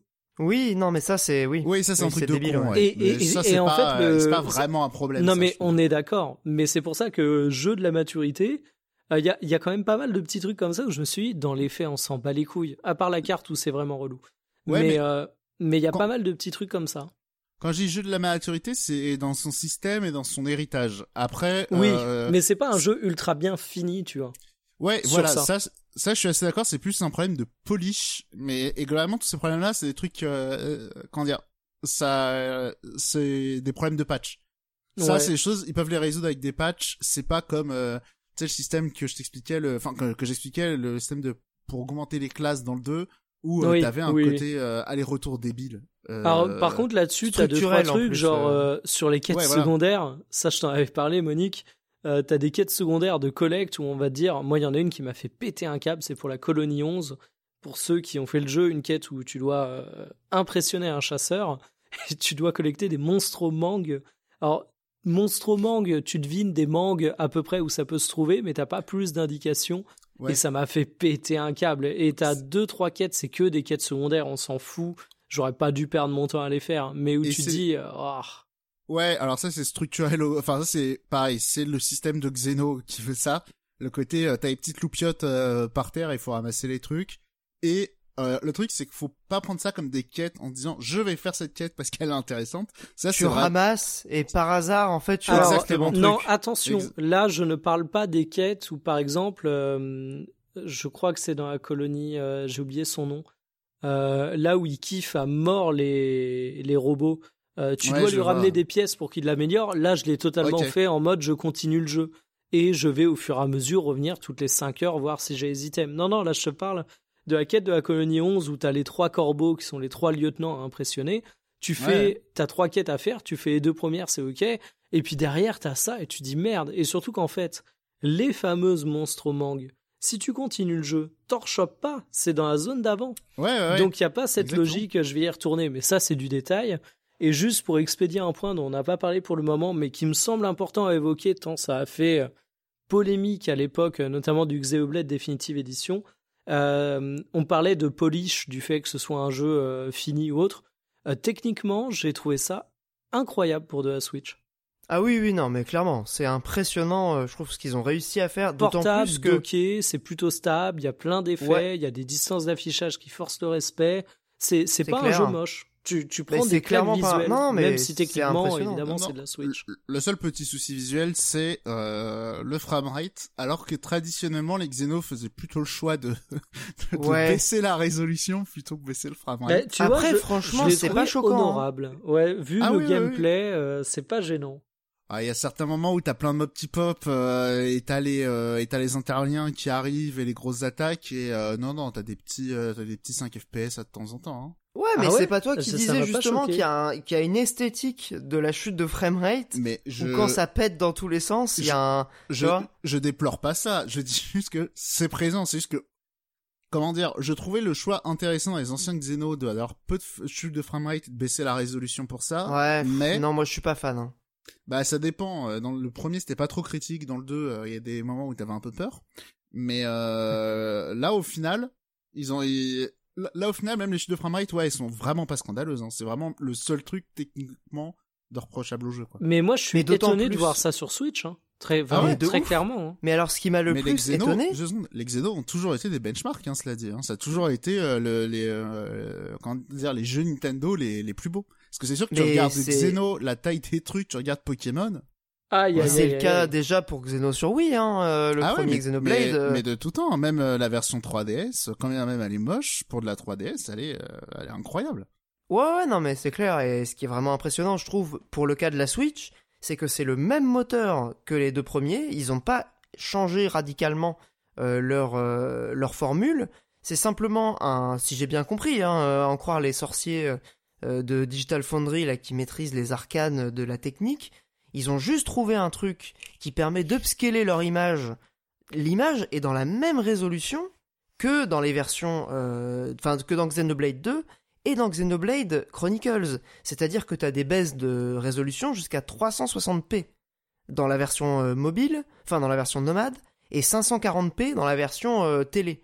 Sauf que ils ont développé un truc d'upscale vraiment spécifique qui fait qu'en gros t'as jamais l'impression d'avoir une image en 360p ou en 540p. Après, Et pourtant c'est le cas. après, c'est pas pour rien que aussi Monolith, c'est le studio qui bosse sur beaucoup de gros jeux Nintendo au- sur le côté technique. Hein. Et Voilà. effectivement sur Genre, notamment Zelda, euh, sur eux Zelda, qui ont sur, épaulé. les- euh, sur Animal Crossing, euh, je me demande même s'ils ont pas bossé sur Pokémon aussi. Mais euh, comment dire, il y a ça et même Xenoblade X sur Wii U qui était hallucinant. Parce qu'en Ouais. plus, parce qu'en plus c'est pas des zones fermées Xenoblade X, c'est alors cela dit aussi c'est avec Xenoblade 3 le truc là, c'est aussi la taille des zones qu'a euh, pareil euh, j'ai peut-être jamais vu ça dans un jeu quoi. Il y a des zones, c'est quasiment explosé. une map, ouais. c'est quasiment une map d'un jeu. Euh, Ouais, c'est quasiment un pour, open world, euh, ouais. certaines. En, Mm, non, mais particulier- oui, oui. en particulier celle que Mikael euh, va découvrir.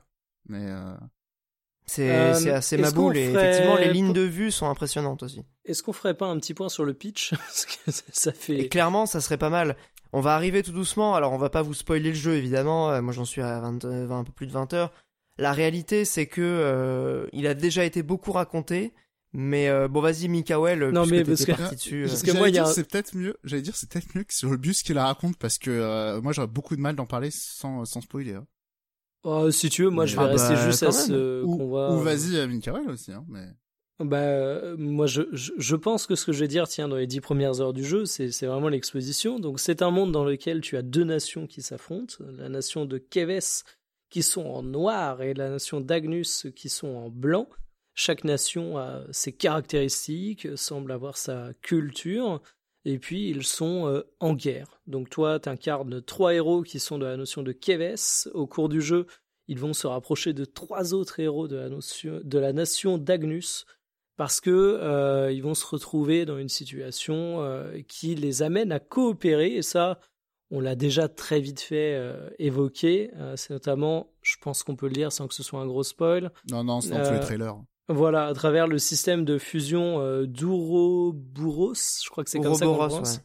euh, qui est très clairement euh, pour moi j'ai pensé du début à la fin à Pacific Rim hein. désolé Ah ouais, je pensais plus à Evangelion moi. ouais dans pareil, les- je trouve ça très Evangelion. Hein. ah, ah ouais alors pour le coup tu vois j'ai j'ai Un robot organique violet. Mais euh. effectivement, non, mais il a Mais- raison mais parce tu que vois, du coup, sur le- Pacific Rim, c'est deux personnages oui, qui oui. doivent contrôler un robot. ouais. ah, oui. Et tu vois, Ouais. sur le côté partage Pas de des spoiler sur souvenirs et Evangelion. tout. euh, Ouais ouais non mais oui, ouais, non, pour le coup, Evangelion, c'est pas dans ma culture, donc désolé, mais euh, le côté. Mais sur Par- les designs, c'est très Evangelion, mais par contre, sur le concept, c'est très Pacific Rim. hein. Ah ouais, et tu sais, sur le côté euh, euh, réussir à comprendre l'autre, euh, tu partages les souvenirs, donc tu te rapproches à travers ça.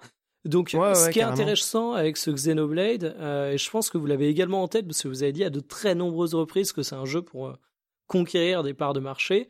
Euh, Il y a un côté, euh, c'est la guerre, esthétique un petit peu militaire. Euh, je pense que c'est un pitch qui qui parle à beaucoup de personnes et qui au départ n'est pas du tout perché. Il y a des pistolets. C'est Ah, il c'est y a un des- jeu, c'est un jeu qui est très terre à terre. Euh, il y a des robots géants, il y a des vaisseaux. Ouais, mais le, le truc c'est juste par rapport à l'intrigue. Euh, pour le coup, ça a été dit avant la sortie du jeu, mais c'est le jeu qui avait fait la jonction entre le premier et le 2.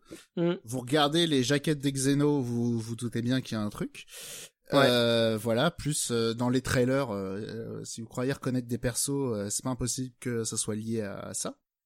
Et le système d'interlien, du coup, comme je disais que c'est un peu un truc de conclusion, on va dire, c'est à travers le, le fait que les interliens, c'est un peu sur la réunion du 1 et du 2.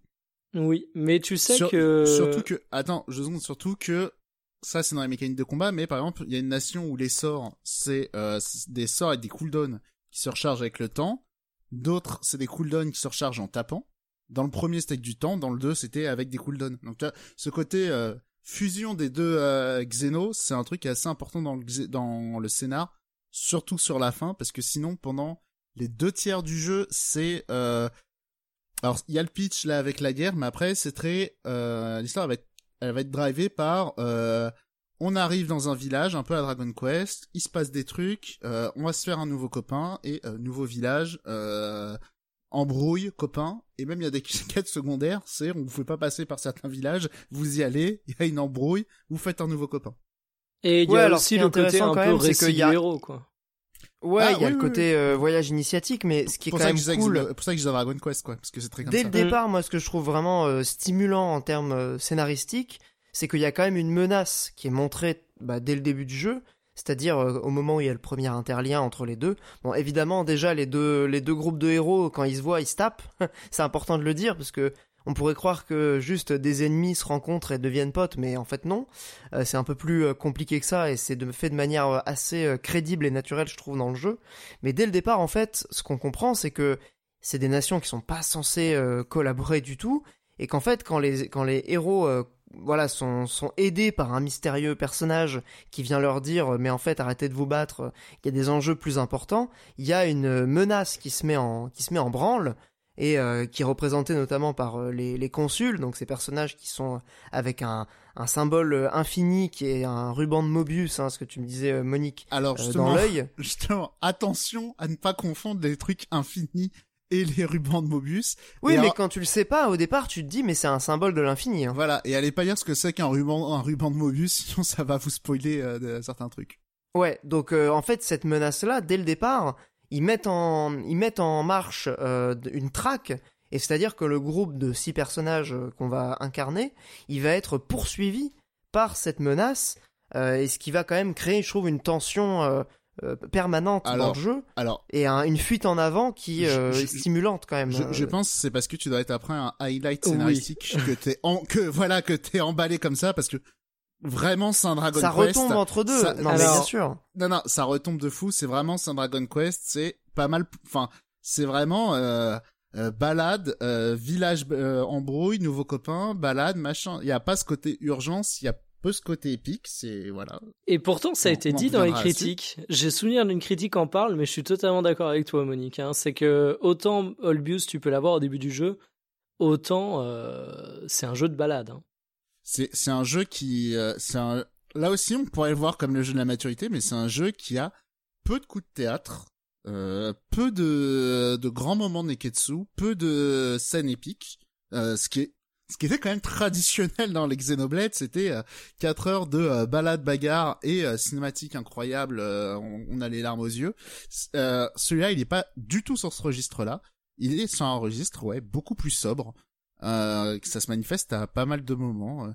Au niveau du scénario, voilà, il y a pas vraiment de coup de théâtre, il y a pas vraiment de, de... ouais. Ouais, si je peux dire un tout petit truc, parce que j'ai pas pu le placer tout à l'heure quand tu parlais du système de combat euh, qui puisait dans le 2, qui puisait dans le 1, que c'est un rapport avec chaque nation, que tout ça fait sens. Euh, moi, vous l'avez compris, je me suis pas fait le 2, mais euh, je me suis maté des gros gros résumés et même pas mal de gros morceaux de let's play.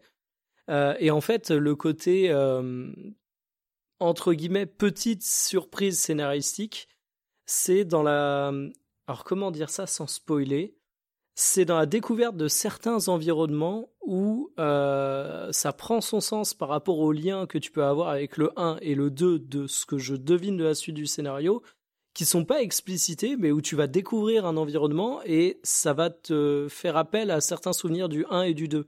Je sais pas ah si tu vois ce que je veux dire, Monique. totalement, et même Ouais. notamment dès la pr- première ou deuxième zone, euh, t'as une grande plaine, et ça ressemble beaucoup à, euh, la- au thème, La plaine de gore, ouais. comment dire, la musique évoque, on va dire, il y a certains petits motifs, certains Ah, mais petits c'est trucs musicaux. Complètement évo... oui, c'est complètement Voilà. évocateur de la plaine de gore. hein. Et Mais en fait, euh, Mais c'est- le- je, je pense que ça, il y avait aussi ça dans le 2, la première plaine aussi, il y avait aussi ce truc-là. Mais vas-y. le jeu est super intéressant par rapport à ça, parce que tu vois, moi je me suis fait une grosse session de rattrapage pour euh, comprendre tous les enjeux scénaristiques et tout, qui, euh, ben en fait, toutes les références ressortent dès que vous regardez un trailer, si vous avez fait les deux premiers Xeno, évidemment. Euh, mais c'est super intéressant parce que j'ai euh, ce point de vue de mec qui s'est fait une session de rattrapage, et je me dis, j'aurais totalement kiffé sans avoir les références.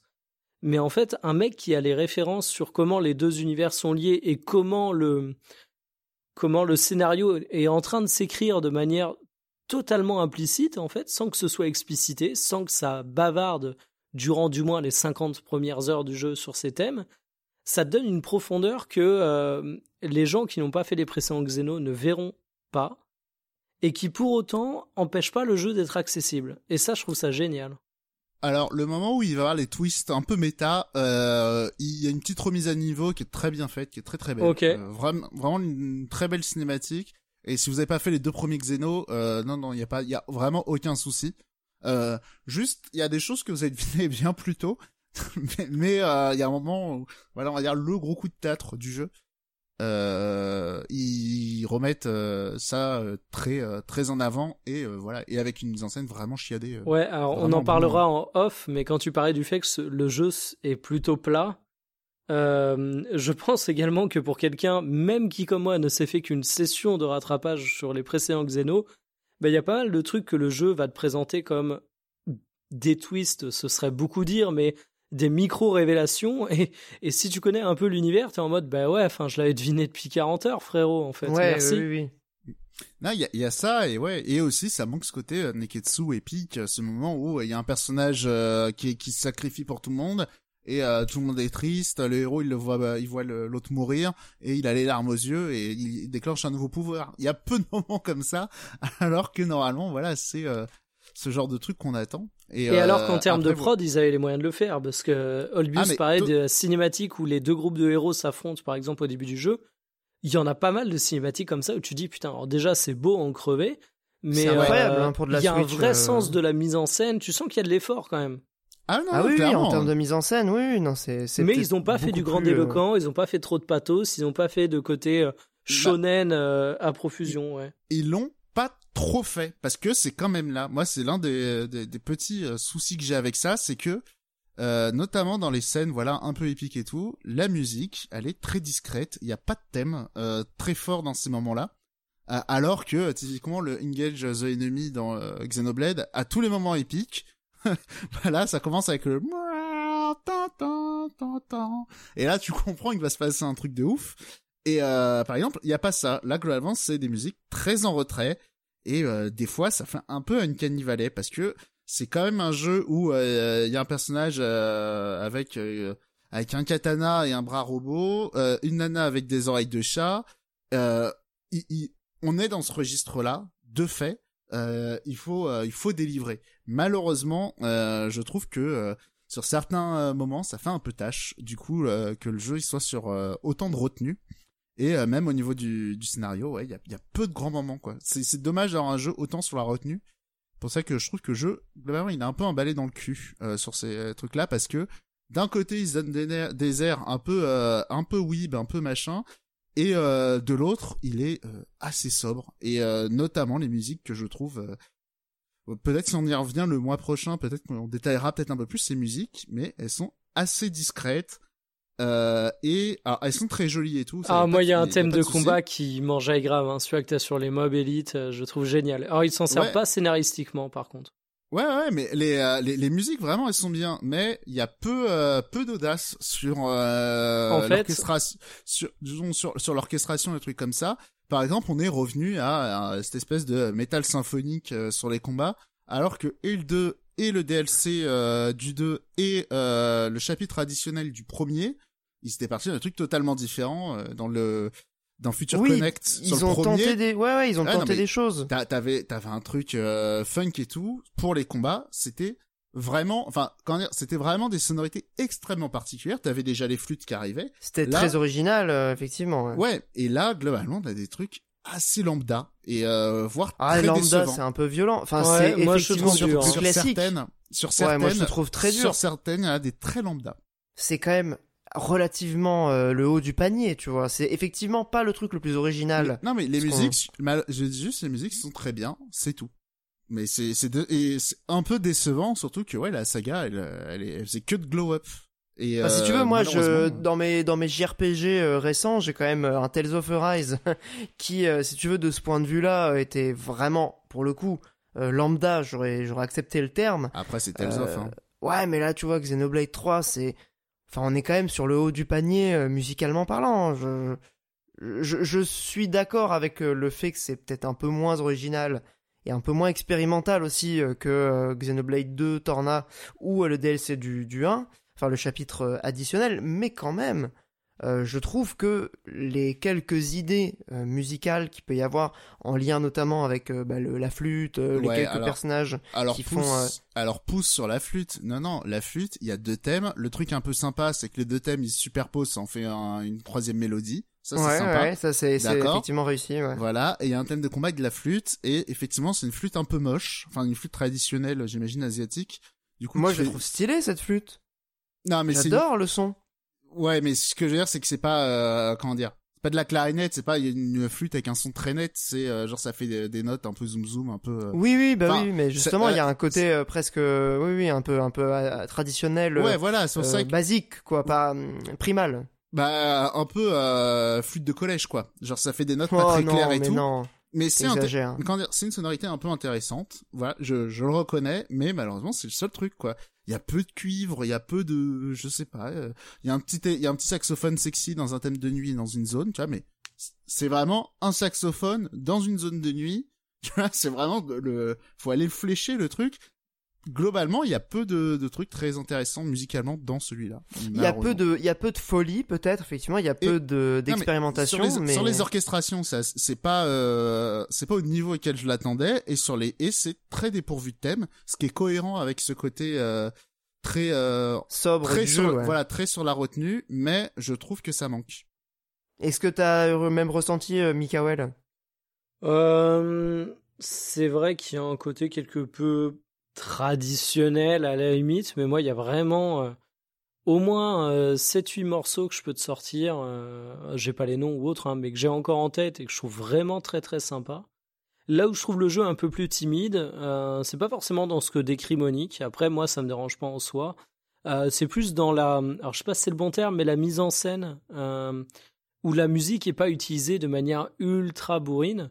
Et finalement, les moments où j'ai préféré la musique, c'est de la musique d'accompagnement d'exploration ou de combat, et Ouais. pas forcément une utilisation dans une scène épique comme pouvait le faire un peu plus Xeno euh, le premier.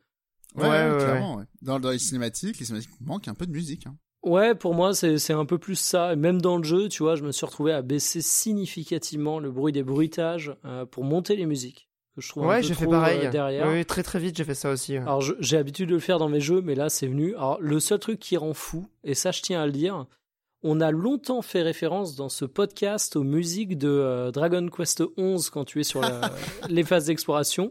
Eh bien pour moi, euh, ben, ce Xeno a l'équivalent. Hein.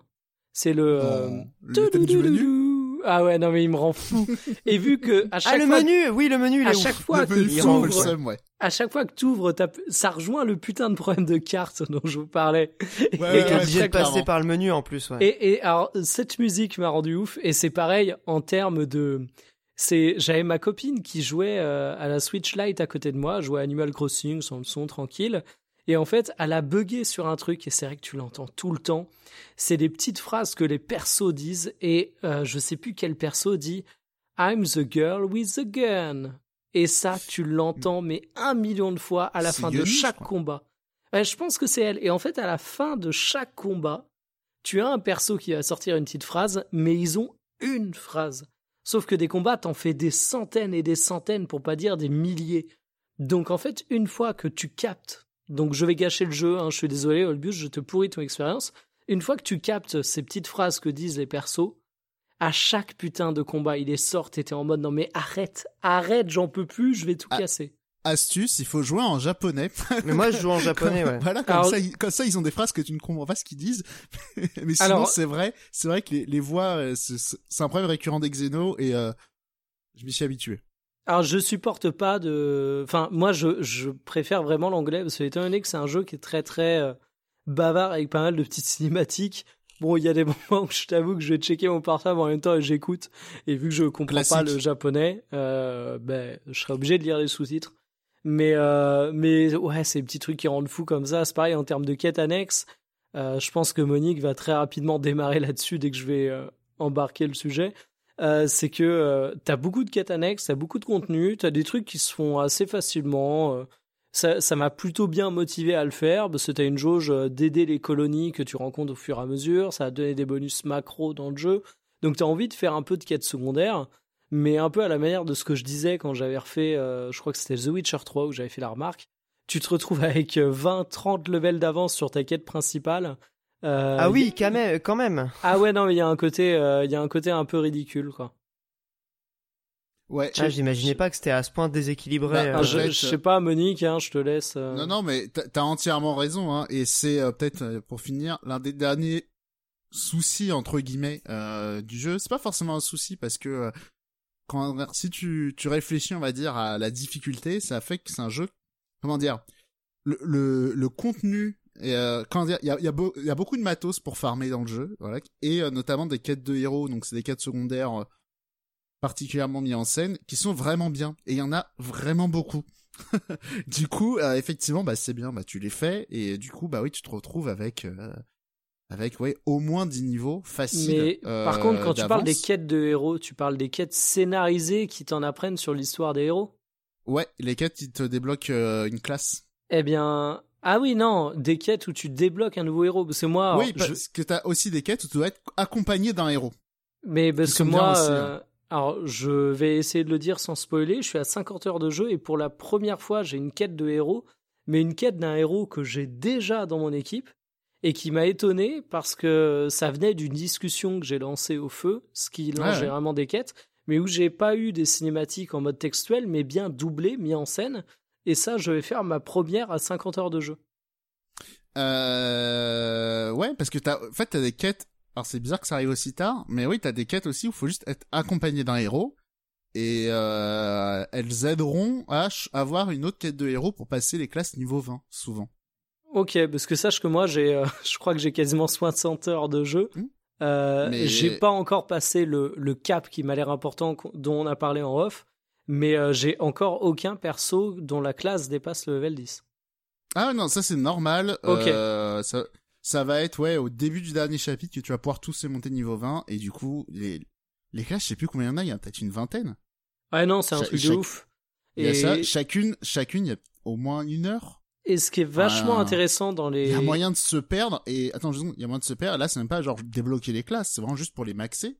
Et euh, c'est pour ça que moi j'ai fait 90 heures, j'ai vraiment pas fait le jeu à 100%. T'as tout maxé euh, les classes? Non, j'en ai maxé que 7. Genre vraiment, Ah j'ai oui. fait j'ai fait le contenu qui me paraissait intéressant dans le jeu et j'étais obligé d'en laisser parce que et au bout d'un moment il faut euh, il faut apprendre à lâcher prise et euh, c'est vrai que là où je dis que c'est pas trop un défaut c'est qu'en réalité je me dis que il y a peut-être des gens qui euh, comment dire j'y suis venu tout seul aux 90 heures c'est j'ai pas eu besoin de farmer et du coup je pense si euh, alors après si si tu fais en ligne droite c'est peut-être une expérience de jeu frustrante à vrai dire euh, donc Ouais, prévoyez du temps dans tous les cas. Euh, mais euh, en tout cas, si vous avez peur de la difficulté, vous êtes nul au RPG et tout, c'est un jeu qui est très facile. Et en plus, il y a un mode facile. Et en plus, il y a des combats auto. Ouais, Donc, ouais, euh, ouais. Mais par contre, euh, je. aucun Pourquoi problème frustrant? Bah parce que euh, ce Smithia, ouais, tu peux te retrouver ouais facilement avec des euh, 20 niveaux de trop. Mais Ouais, mais si tu le fais en ligne droite, euh, justement, t'as pas ouais, ce problème. bah parce que Ouais, mais le tu problème c'est que tu vas laisser, bah ouais, tu vas le- tu vas laisser derrière toi des quêtes qui sont vraiment cool. Bah oui, oui, oui. C'est un Mais peu ce le- qui est ouais. intéressant, juste en termes de classe, avant qu'on passe à autre chose, euh, vraiment intéressant en termes de classe, c'est le fait que c'est le fait qu'en fait, tu as trois grandes catégories de classes, les tanks, les healers et les DPS, et en fait, sur chaque nouvelle classe que tu débloques, Ça va pas juste être tank numéro 2, 3, 4, même s'ils sont toujours dans ces grandes familles. Tu vas te rendre compte que euh, tu as des tanks euh, qui ont une capacité à mettre du buff. Tu as des tanks qui, font du DPS. Ouais, ou qui font du DPS. Ou alors tu as des tanks qui sont ultra spécialisés dans le tanking. Et en fait, si tout n'est pas incroyablement optimisé, euh, tu as quand même matière à t'amuser à composer des équipes euh, un peu cheloues. moi, c'est un truc que j'ai bien aimé parce que c'est pareil. Hein c'est un RPG où tu combats avec des équipes euh, de 7 persos. tu, peux en contrôler que 6, mais du coup, tu peux vraiment te faire euh, des petits kiffs en termes de recettes. quoi. Je, je, vais nuancer un tout petit peu. Parce que, euh, quand s'appelle, en vrai, c'est pas si profond que ça. En vrai, chaque classe, il y a une à deux manières de les jouer grand max. Et, euh, et typiquement, les, les, quand tu regardes un peu les, les stats et tu, tu réfléchis un quand tu te penches un peu plus sérieusement, globalement, dans les euh, DPS, t'as ceux qui vont, euh, ceux qui viennent de Agnus. Euh, en gros, c'est ceux qui vont spammer les attaques, euh, qui vont spammer les attaques. Les autres, ça va être, c'est les vrais DPS parce que c'est ceux qui ont des gros taux de critique. Et tu vas avoir euh, ceux de qui où c'est ceux qui ont du burst, globalement, qui ont beaucoup d'attaques et euh, des cooldowns très lents. Et donc tu vois, typiquement, il, il en faut forcément, enfin idéalement, il en faut un de chaque. Voilà. Ouais, non, je suis d'accord. En termes de profondeur. Euh, il y a ça. Sur les tanks, il y en a qui sont euh, à mort, euh, qui sont très forts en garde, qui sont très forts en esquive. Il y en a qui ont beaucoup de défense physique. il y en a qui ont beaucoup de défense magique.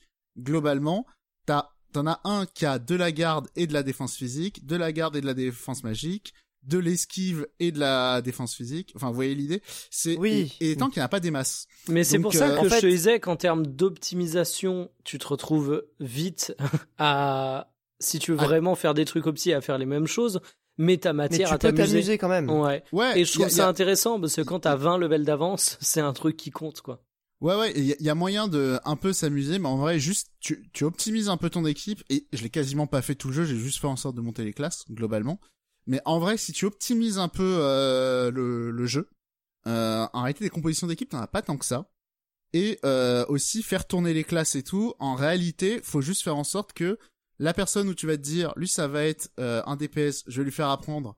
Euh, le, je vais faire que les classes de DPS, le tank, je vais faire que des classes de tank. C'est le truc le plus opti à faire en, réalité. C'est pour ça que j'ai passé 90 heures, j'ai peut-être un peu trop monté les classes. En réalité, euh, effectivement, tu fais le genre ligne. Le jeu a été pensé pour être équilibré en ligne droite. Or, il a plein d'à côté intéressants en fait. C'est et c'est là où tu vois un peu les limites euh, du de faire un jeu beaucoup trop long quoi. Bah du MMO solo. Enfin, pour le coup, euh, il a parfois été taxé de ça apparemment.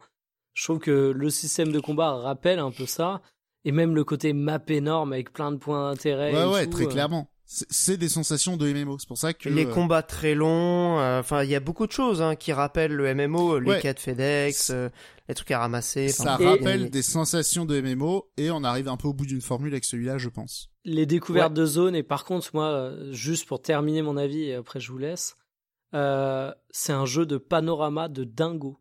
Pour moi, c'est peut-être la qualité du jeu, c'est qu'en fait, euh, moi je dis souvent, j'adore faire mon touriste. Euh, T'as un nombre de panoramas incroyables. C'est le jeu arrive tout le temps à se renouveler là-dessus. Euh, c'est une claque là-dessus, vraiment. Artistiquement, c'est ma boule, euh, d'autant plus que ça tourne sur Switch encore une fois, mm. et que la technique, effectivement, c'est pas, c'est de la Switch, donc évidemment, t'es pas sur les, foudres de guerre de ce point de vue, mais ça n'empêche qu'il arrive quand même à, à, délivrer sur le côté waouh, je trouve. Ouais, bah pour finir, ouais, effectivement là-dessus, c'est clairement l'un des trucs sur lequel le jeu est vraiment euh, difficilement attaquable. Et encore, je suis content d'apprendre que ça se maintient parce que j'en suis pas aussi loin que vous. Ah mais j'ai déjà eu euh, quelques lots de. Là-dessus, il est vraiment difficilement attaquable et en plus, non seulement il, se permet d'avoir donc des panoramas, alors déjà très beaux, mais en plus, enfin, ils sont vraiment fascinants à plusieurs égards. Euh, quand tu te dis ah mais attends cet endroit c'est l'endroit qui est là-bas machin, c'est là où je dois aller. Enfin bref, il y a déjà euh, le, côté, vertige euh, déjà de l'angle de vue. Et aussi, au sein d'une zone, ils arrivent en plus à être assez créatifs. C'est-à-dire que il n'y a pas la zone du désert, la zone de la forêt. Ils arrivent à twister un peu le truc où, certes, tu vas avoir un peu de forêt, certes, tu vas avoir un peu de désert, mais à côté, ça va être comme ça. Enfin, ils arrivent à entremêler des environnements comme ça euh, de manière assez remarquable. Et, euh, et la première zone, c'est la moins bonne. C'est déjà, elle est déjà un peu vertigineuse, mais euh, dès la deuxième, déjà, c'est euh, incroyable le nombre de, euh, de biomes que tu peux croiser au sein d'une même zone. Et comme Ouais, tu disais, elles qui est sont le plus- grandes. Mais dans le premier, déjà, il y avait un peu cette sensation, je trouve. euh. Ah, mais là, ouais, mais c'est un T'as beaucoup tellement, plus de diversité. Ah ouais. C'est plus Ah ouais. inspiré et pour moi il y a Ah un bah côté ultra fort. C'est comme disait Monique, il y a des zones qui sont vraiment énormes et encore apparemment j'ai pas découvert la plus grande. Donc non seulement tu te prends une claque avec les panoramas, mais en plus t'as ce qui était mon fantasme de gamin avec GTA San Andreas quand je voyais les trailers et les promesses des développeurs. T'as le côté t'es littéralement parfois au pied d'une montagne ou un bail comme ça et tu dis je peux aller en haut et je vais aller en haut. Et t'as Ouais, vraiment ouais. ce côté panorama qui fait sens parce que tu sais que t'as des trucs que tu vas atteindre plus tard dans l'histoire, mais qui en plus fait sens parce qu'au sein d'une zone, tu dis putain, ce truc il est vachement haut, et deux heures plus tard, tu te retrouves tout en haut après avoir grimpé. Et ça, Ouais, c'est incroyable. Et tu vois, le panorama que t'as, la vue que t'as, tout en bas, ben, c'est la zone où tu te baladais deux heures avant. Et le Et truc, c'est pas pour rien, euh, pour boucler la boucle, que, ce, que Monolith a bossé sur, euh, sur Breath of the Wild, du coup. ouais. Et, et le côté aussi euh, matrixant, tu vois, c'est dès le départ, on dit, ouais, il faut aller rejoindre la grande épée là-bas. Ouais, ouais, tu la vois Et- dès le début. ouais. Et tu la vois dès le début, et au sein d'une zone, tu sens que tu t'en rapproches aussi. Et ça, c'est dingue. Oui, tu- oui, oui, et clairement. Il y a ça, et plus d'une fois, enfin, il y a des zones, tu te dis, mais quand est-ce que ça se termine? C'est incroyable comment c'est... euh, Alors, il y en a quelques-unes, effectivement, pour des raisons scénaristiques qui sont euh, évidemment moins grandes, mais on va dire les zones euh, vraiment principales avec euh, des biomes vraiment développés, euh, elles sont, ouais, vertigineuses. Ouais, bah c'est d'autant plus impressionnant qu'ils aient réussi à faire tenir ça sur une, une cartouche de Switch. c'est euh, de ce point de vue, c'est c'est la claque. Hein. On- faut, faut le reconnaître. Je Voilà. crois qu'il est temps de passer du coup à la, à la conclusion, en tout cas de conclure sur Xenoblade. Euh, je propose qu'on réaborde le jeu un peu le mois prochain avec un- une partie un peu spoiler pour échanger nos ressentis sur, euh, bah, sur le scénario euh, dans sa dimension euh, totale, parce que là on, on reste encore sur des, des impressions. Euh, bah, merci beaucoup et euh, je vous propose de passer tout de suite au reco très rapidement.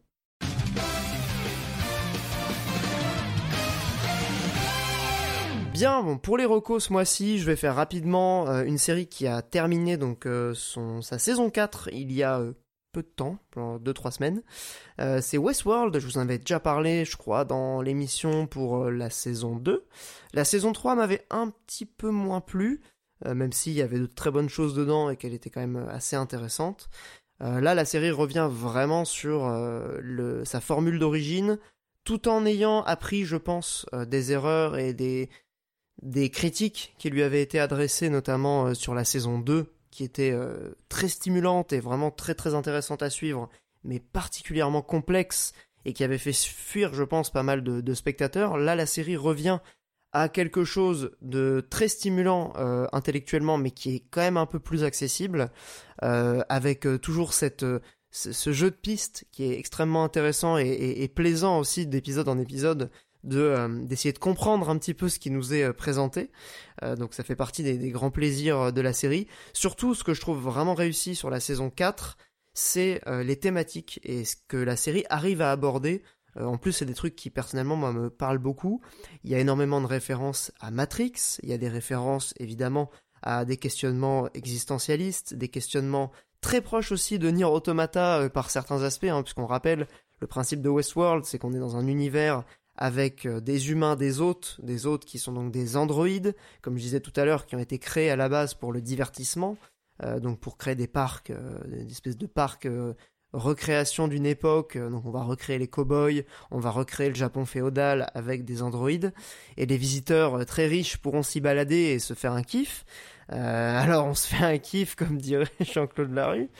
Euh, et en fait, ce qui est intéressant, le fameux, le, le- le seul, l'unique, euh, ce qui est ce qui est plaisant en fait, c'est que du coup la série va évidemment beaucoup plus loin que que juste un, un délire un peu euh, régressif et questionne justement nos appétits un peu de bah, de, domination, nos appétits de, puissance aussi, qui peuvent parfois être au détriment des autres, et va chercher justement, euh, à travers euh, la prise de conscience d'abord dans la saison 2 des androïdes, euh, la question du contrôle dans la saison 3 avec une IA euh, qui était donc euh, un ordinateur hyper puissant, Rehoboam, qui avait bah, créé tout simplement des, des, chemins pour toute l'humanité et on pouvait pas dévier en fait de ce de notre chemin sous peine d'être d'être sorti du système.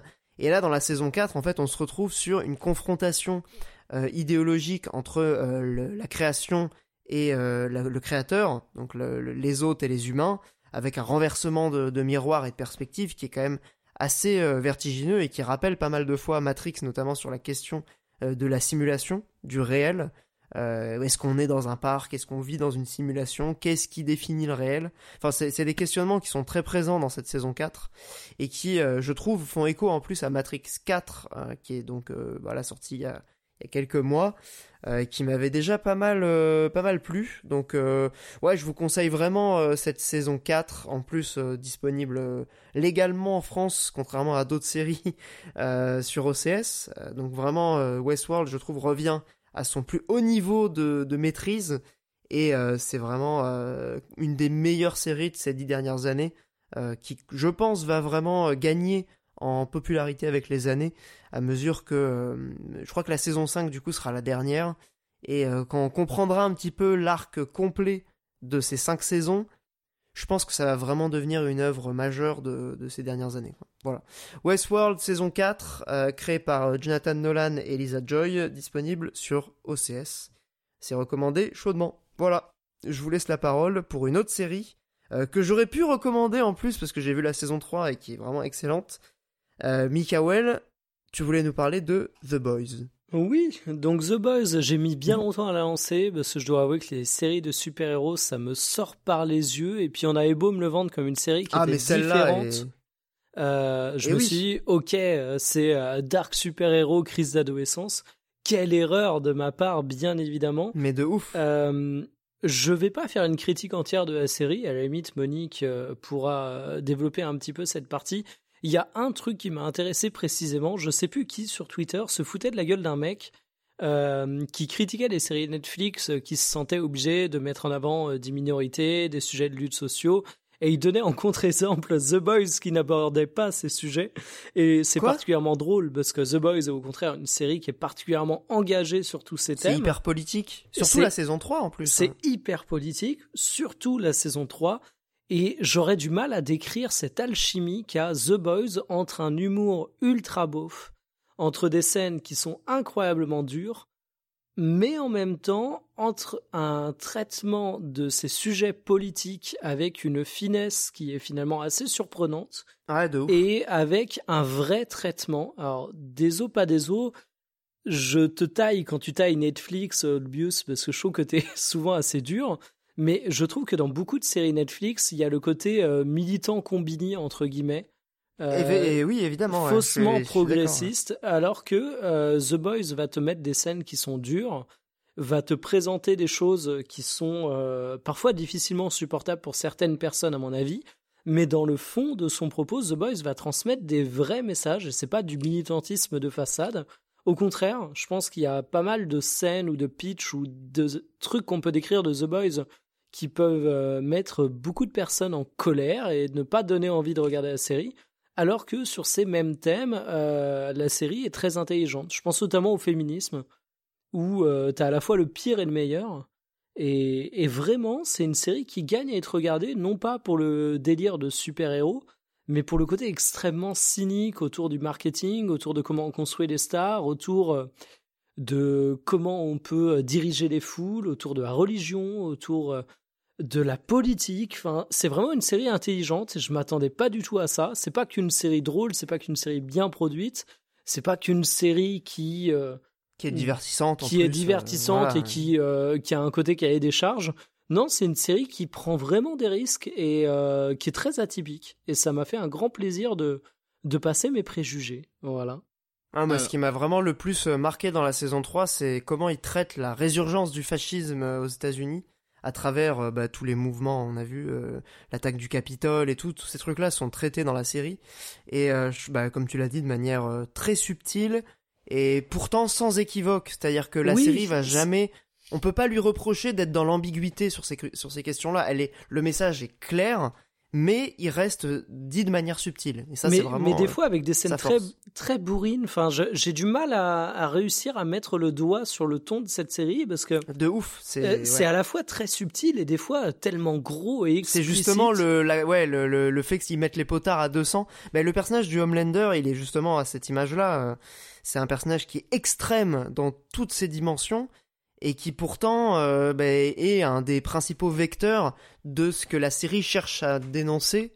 En fait, je trouve que c'est aussi par euh, euh, des personnages comme justement le Homelander qui est vraiment montré sous un jour particulier dans cette saison 3 que le- les messages réussissent à, passer de manière encore plus efficace que la saison 2 qui avec son personnage vraiment nazi qui était littéralement une nazie sortie des années 50 quoi des années 40 plutôt Euh, c'est encore plus efficace je trouve là maintenant euh, dans la saison 3 avec des références plus actuelles Euh, et je sais pas Monique si tu l'as vu du coup la saison 3 Bah oui, comme je disais, euh, moi aussi ce sera ma, ma reco de ce mois-ci du coup.